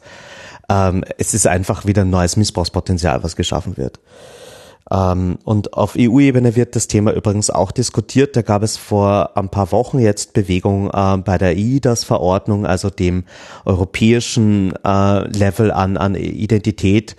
Ähm, das ist im Moment ein sehr laxes, dezentrales System und das soll scheinbar auch zentralisiert werden. Da gab es ähm, auch gerade wieder Bestrebungen und es findet sich auch im Arbeitsprogramm der EU-Kommission, dass der Rechtsrahmen auf EU-Ebene äh, bezüglich solcher Sachen reformiert wird. Ähm, dann würde ich weiterkommen zum elektronischen Impfpass, oder? Habt ihr sowas? Ja, ähm, also das ist so äh, ein, ein, ein äh, sehr heikles Thema. Ich glaube, äh, in der Sendung haben wir schon mehrmals über Immunitätsausweise gesprochen und diese Idee des Corona-Hotels und das hier ist so was ähnliches, aber nicht genau dasselbe. Also ähm, Impfpässe kennt man vielleicht, das sind diese äh, glaube ich, im internationalen Feld gelben äh, Broschüren, wo jede Impfung eingetragen wird und dann ähm, braucht man das teilweise auch, wenn man sich für gewisse Jobs bewirbt oder in manchen Ländern einreisen will, wo, wo man äh, eben die richtigen Impfungen braucht. Ja, und jetzt äh, ist halt auch jemand hergegangen und hat gesagt, hey, aber es wäre doch toll, wenn wir das elektronisch erfassen würden. Also wenn wir eine zentralisierte Datenbank machen, wo alle Impfungen ähm, die irgendjemand bekommt, gespeichert sind. Ähm, diese äh, dieses Projekt wurde ähm, schon letztes Jahr 2019 gestartet und im, im Jänner endet auch die Begutachtung für das Gesetz. Äh, und jetzt in der Pandemie wurde das aber beschleunigt vorangetrieben und seit ähm, Oktober ist dieses Register auch schon am Netz und es werden auch schon Impfungen äh, gespeichert jetzt in diesem Fall noch nicht von allen Hausärzten und allen Apotheken, ähm, sondern jetzt in der Pilotphase erstmal nur von äh, gewissen Grippeimpfaktionen, die es in äh, Österreich gibt. Vor allem bei der Stadt Wien gibt es eine große, die auch gratis ist. Und ähm, da werden eben sozusagen diese Impfungen gespeichert. Dass die Begründung, äh, wieso man das elektronisch braucht, ist eben öffentliche Gesundheit. Also Ziel des Projekts sei eine verbesserte Impfversorgung der Bevölkerung, die Schaffung einer genauen Datenbasis zur Steuerung der Gesundheit, des Gesundheitswesens. Und am Ende will man natürlich auch ähm, Optimierungspotenzial schaffen. Das große Problem ist hierbei, ähm, dass dieses Register verpflichtend ist. In Österreich gibt es schon ähm, ein System genannt ELGA, das ist eine elektronische Gesundheitsakte.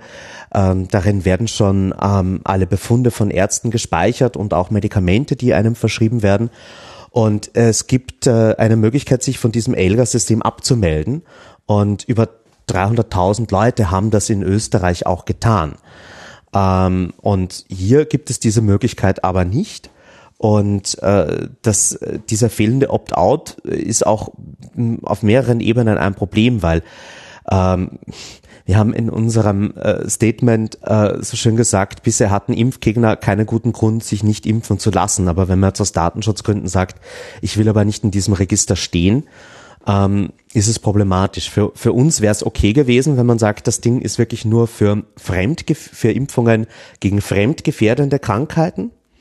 Ähm, oder wenn man sagt, es ist jetzt mal nur für die Pandemie beschränkt und wir reden danach nochmal drüber, aber in der Pandemie brauchen wir sowas vielleicht, weil die Impfung äh, mehrere Dosen hat und wir das irgendwie logistisch steuern wollen hätte ja sein können. Aber das hier ist ein System, das permanent äh, geplant ist, wo wir eben glauben, es äh, braucht weitaus bessere Möglichkeiten, die Kontrolle für die einzelne Person aufrechtzuerhalten.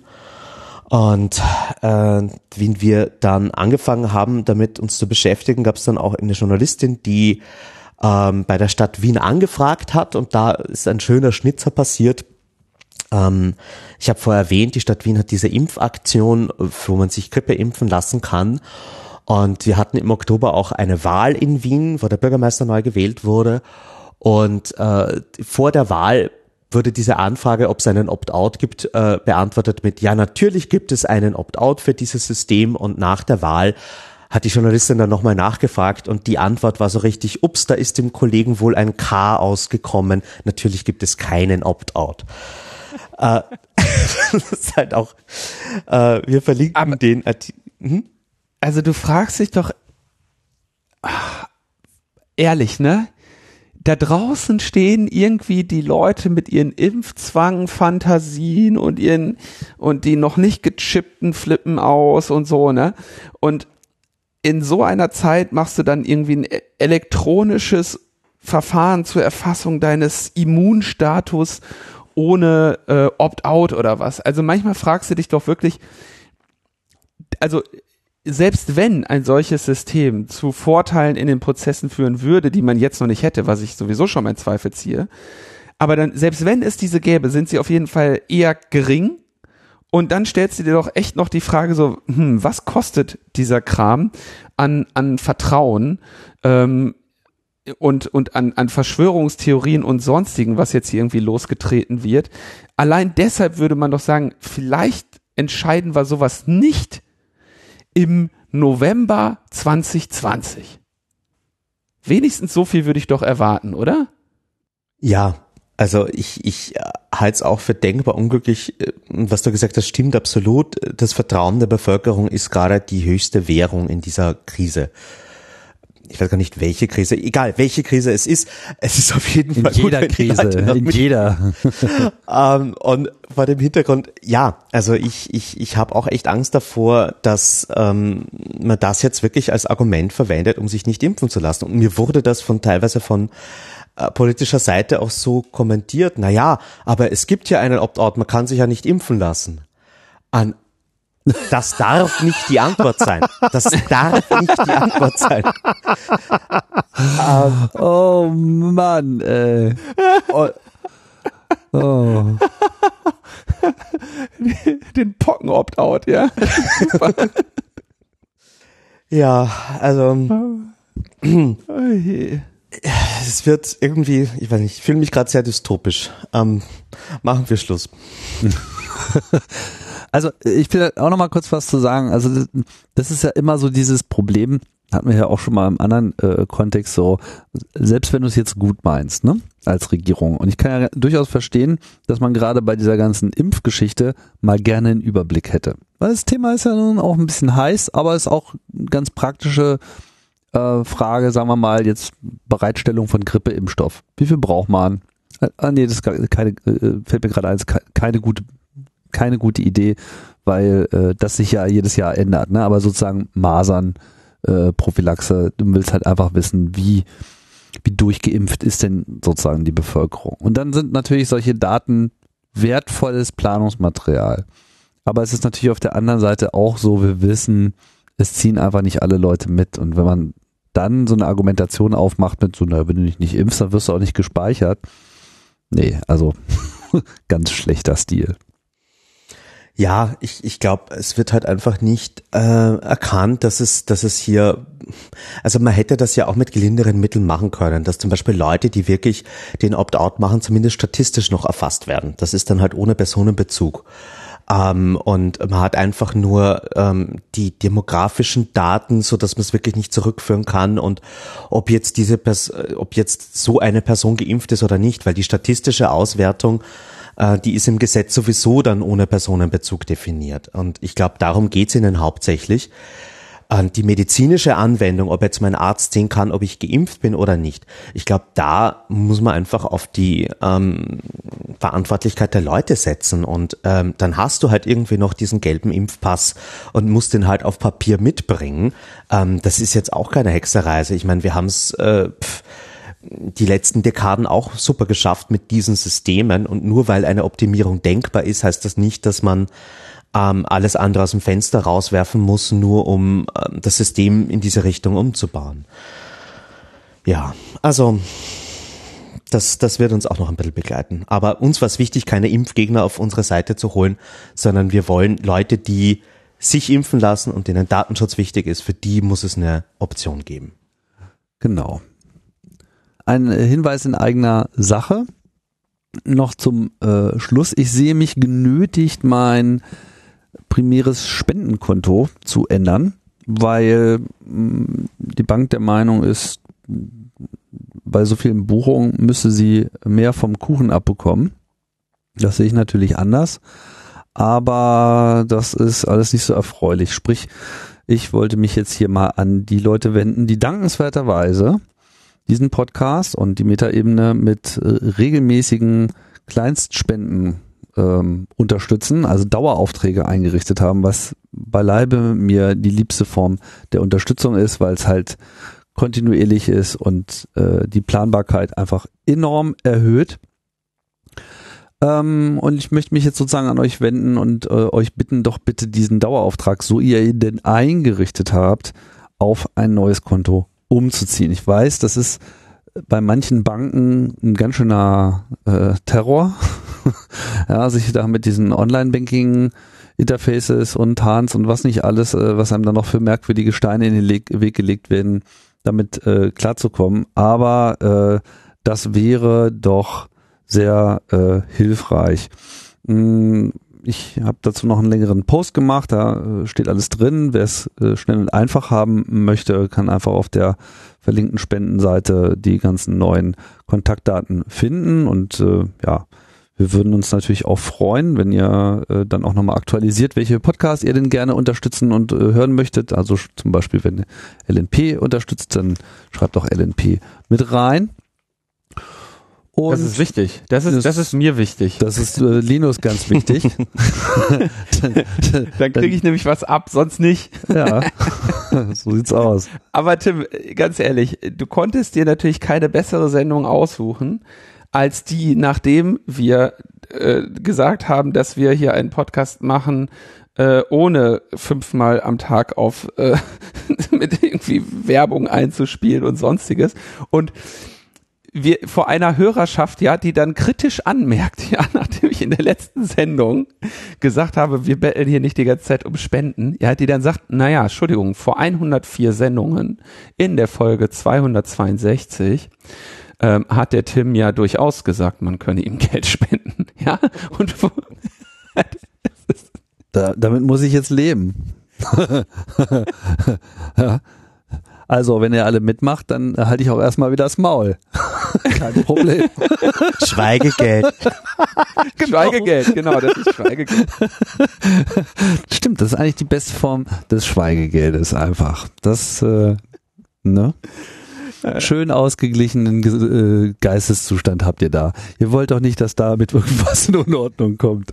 Hm? Ähm, naja. Genau, aber ja, schreibt da ruhig mal mit rein, LNP und so. Hm, das passt dann schon. Okay. Aber das ist tatsächlich ein, ein Riesenproblem, ne? Weil äh, also Erhöhung von die Erhöhung von Bankgebühren hier bei Tim ist dann doch nennenswert, äh, vor allem was die äh, Klein, Kleinspenden angeht ähm, und dann ist, dass genau deshalb machen die sowas ja auch. Ne? genau deshalb machen die das ja. Und sagen, ja, und der ah. Großteil, der Großteil der Spenden liegt halt irgendwie äh, unter fünf Euro so. Ne? Und wenn halt irgendwie jetzt so ein Euro kommt äh, pro Monat und dann geht da irgendwie äh, 25 Prozent davon einfach gleich wieder an die Bank, so das ist gar nicht gut. So, da äh, habe ich einfach wenig Verständnis ähm, dafür. Und ähm, ja, also ihr könnt dann halt sozusagen aufs Konto umziehen und ja, wenn ihr in dem in dem Schritt dann auch mal über eine Aufrundung äh, nachdenkt, dann habe ich auch nichts dagegen. Wird sich, äh, wird sich der ohnehin äh, übrig bleibende äh, Verlust, weil alle werde ich jetzt in der kurzen Zeit nicht erreichen können, ähm, sich in Grenzen halten. Ah, echt 25 Cent für eine SEPA-Buchung, das ist ja wirklich äh, eingehend. Ja, also Wahnsinn ja. SEPA ist doch gerade deswegen toll, weil es frictionless Money Transfer ist. Also wir, das wir haben heißt das doch nicht, dass, dass man das ist, das ist, das heißt doch nicht, dass es für uns toll sein muss. Das heißt, dass es für die Banken toll sein muss. Das alte Zinsmodell funktioniert halt jetzt seit längerer Zeit nicht mehr und deswegen sind sie da natürlich jetzt hinterher, ne? Wie die Wilden. Mhm. Und äh, ja, dementsprechend muss ich hier mal meine Strategie anpassen. Äh, ne? Leider gibt's sowas wie äh, Aliase auf äh, Kontonummern leider nicht. ja, von das Doch, würde kannst du machen. einfach du kannst machen. Ne? Forward machen, ist gar kein Problem, Tim.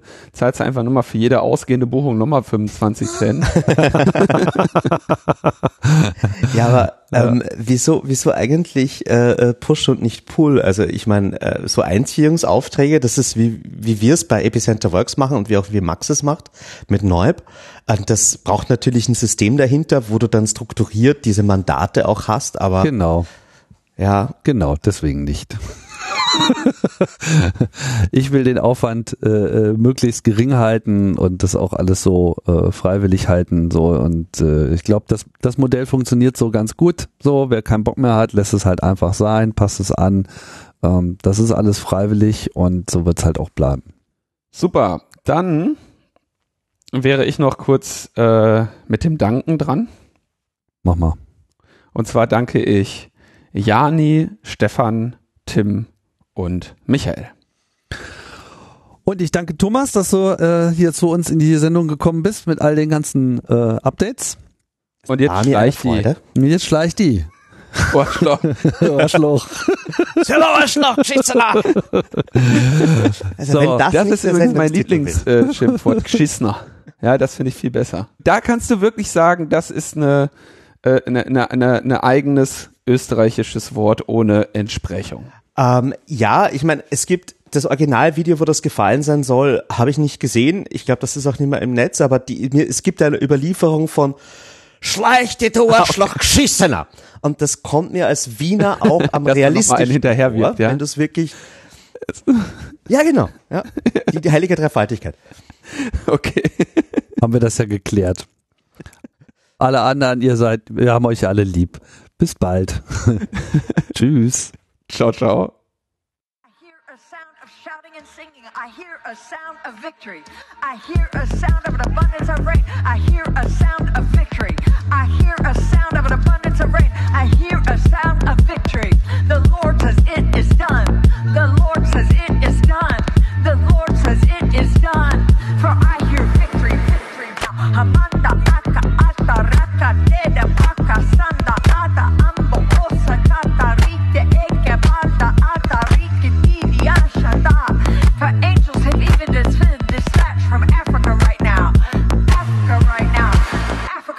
I'm on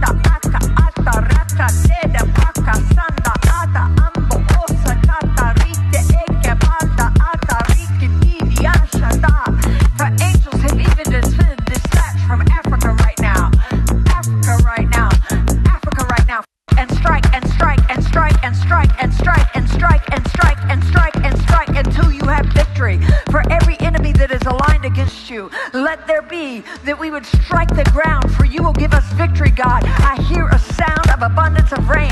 I hear a sound of victory. I hear a sound of shouting and singing. I hear a sound of victory. I hear a sound of an abundance of rain. I hear a sound of victory. I hear a sound of an abundance of rain. I hear a sound of victory. The Lord says, It is done. Marquez. It is, it is done. The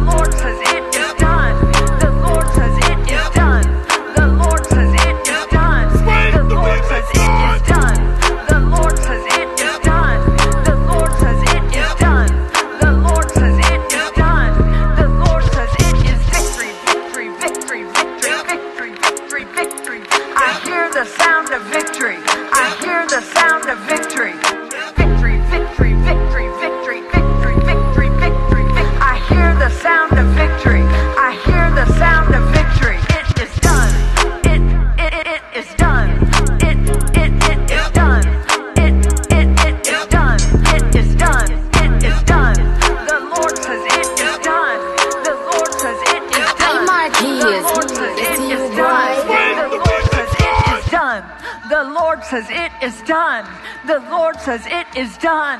For I hear victory, victory, victory, victory in the corridors of heaven. In the corridors of heaven, victory, victory, victory, victory, victory, victory, victory. And strike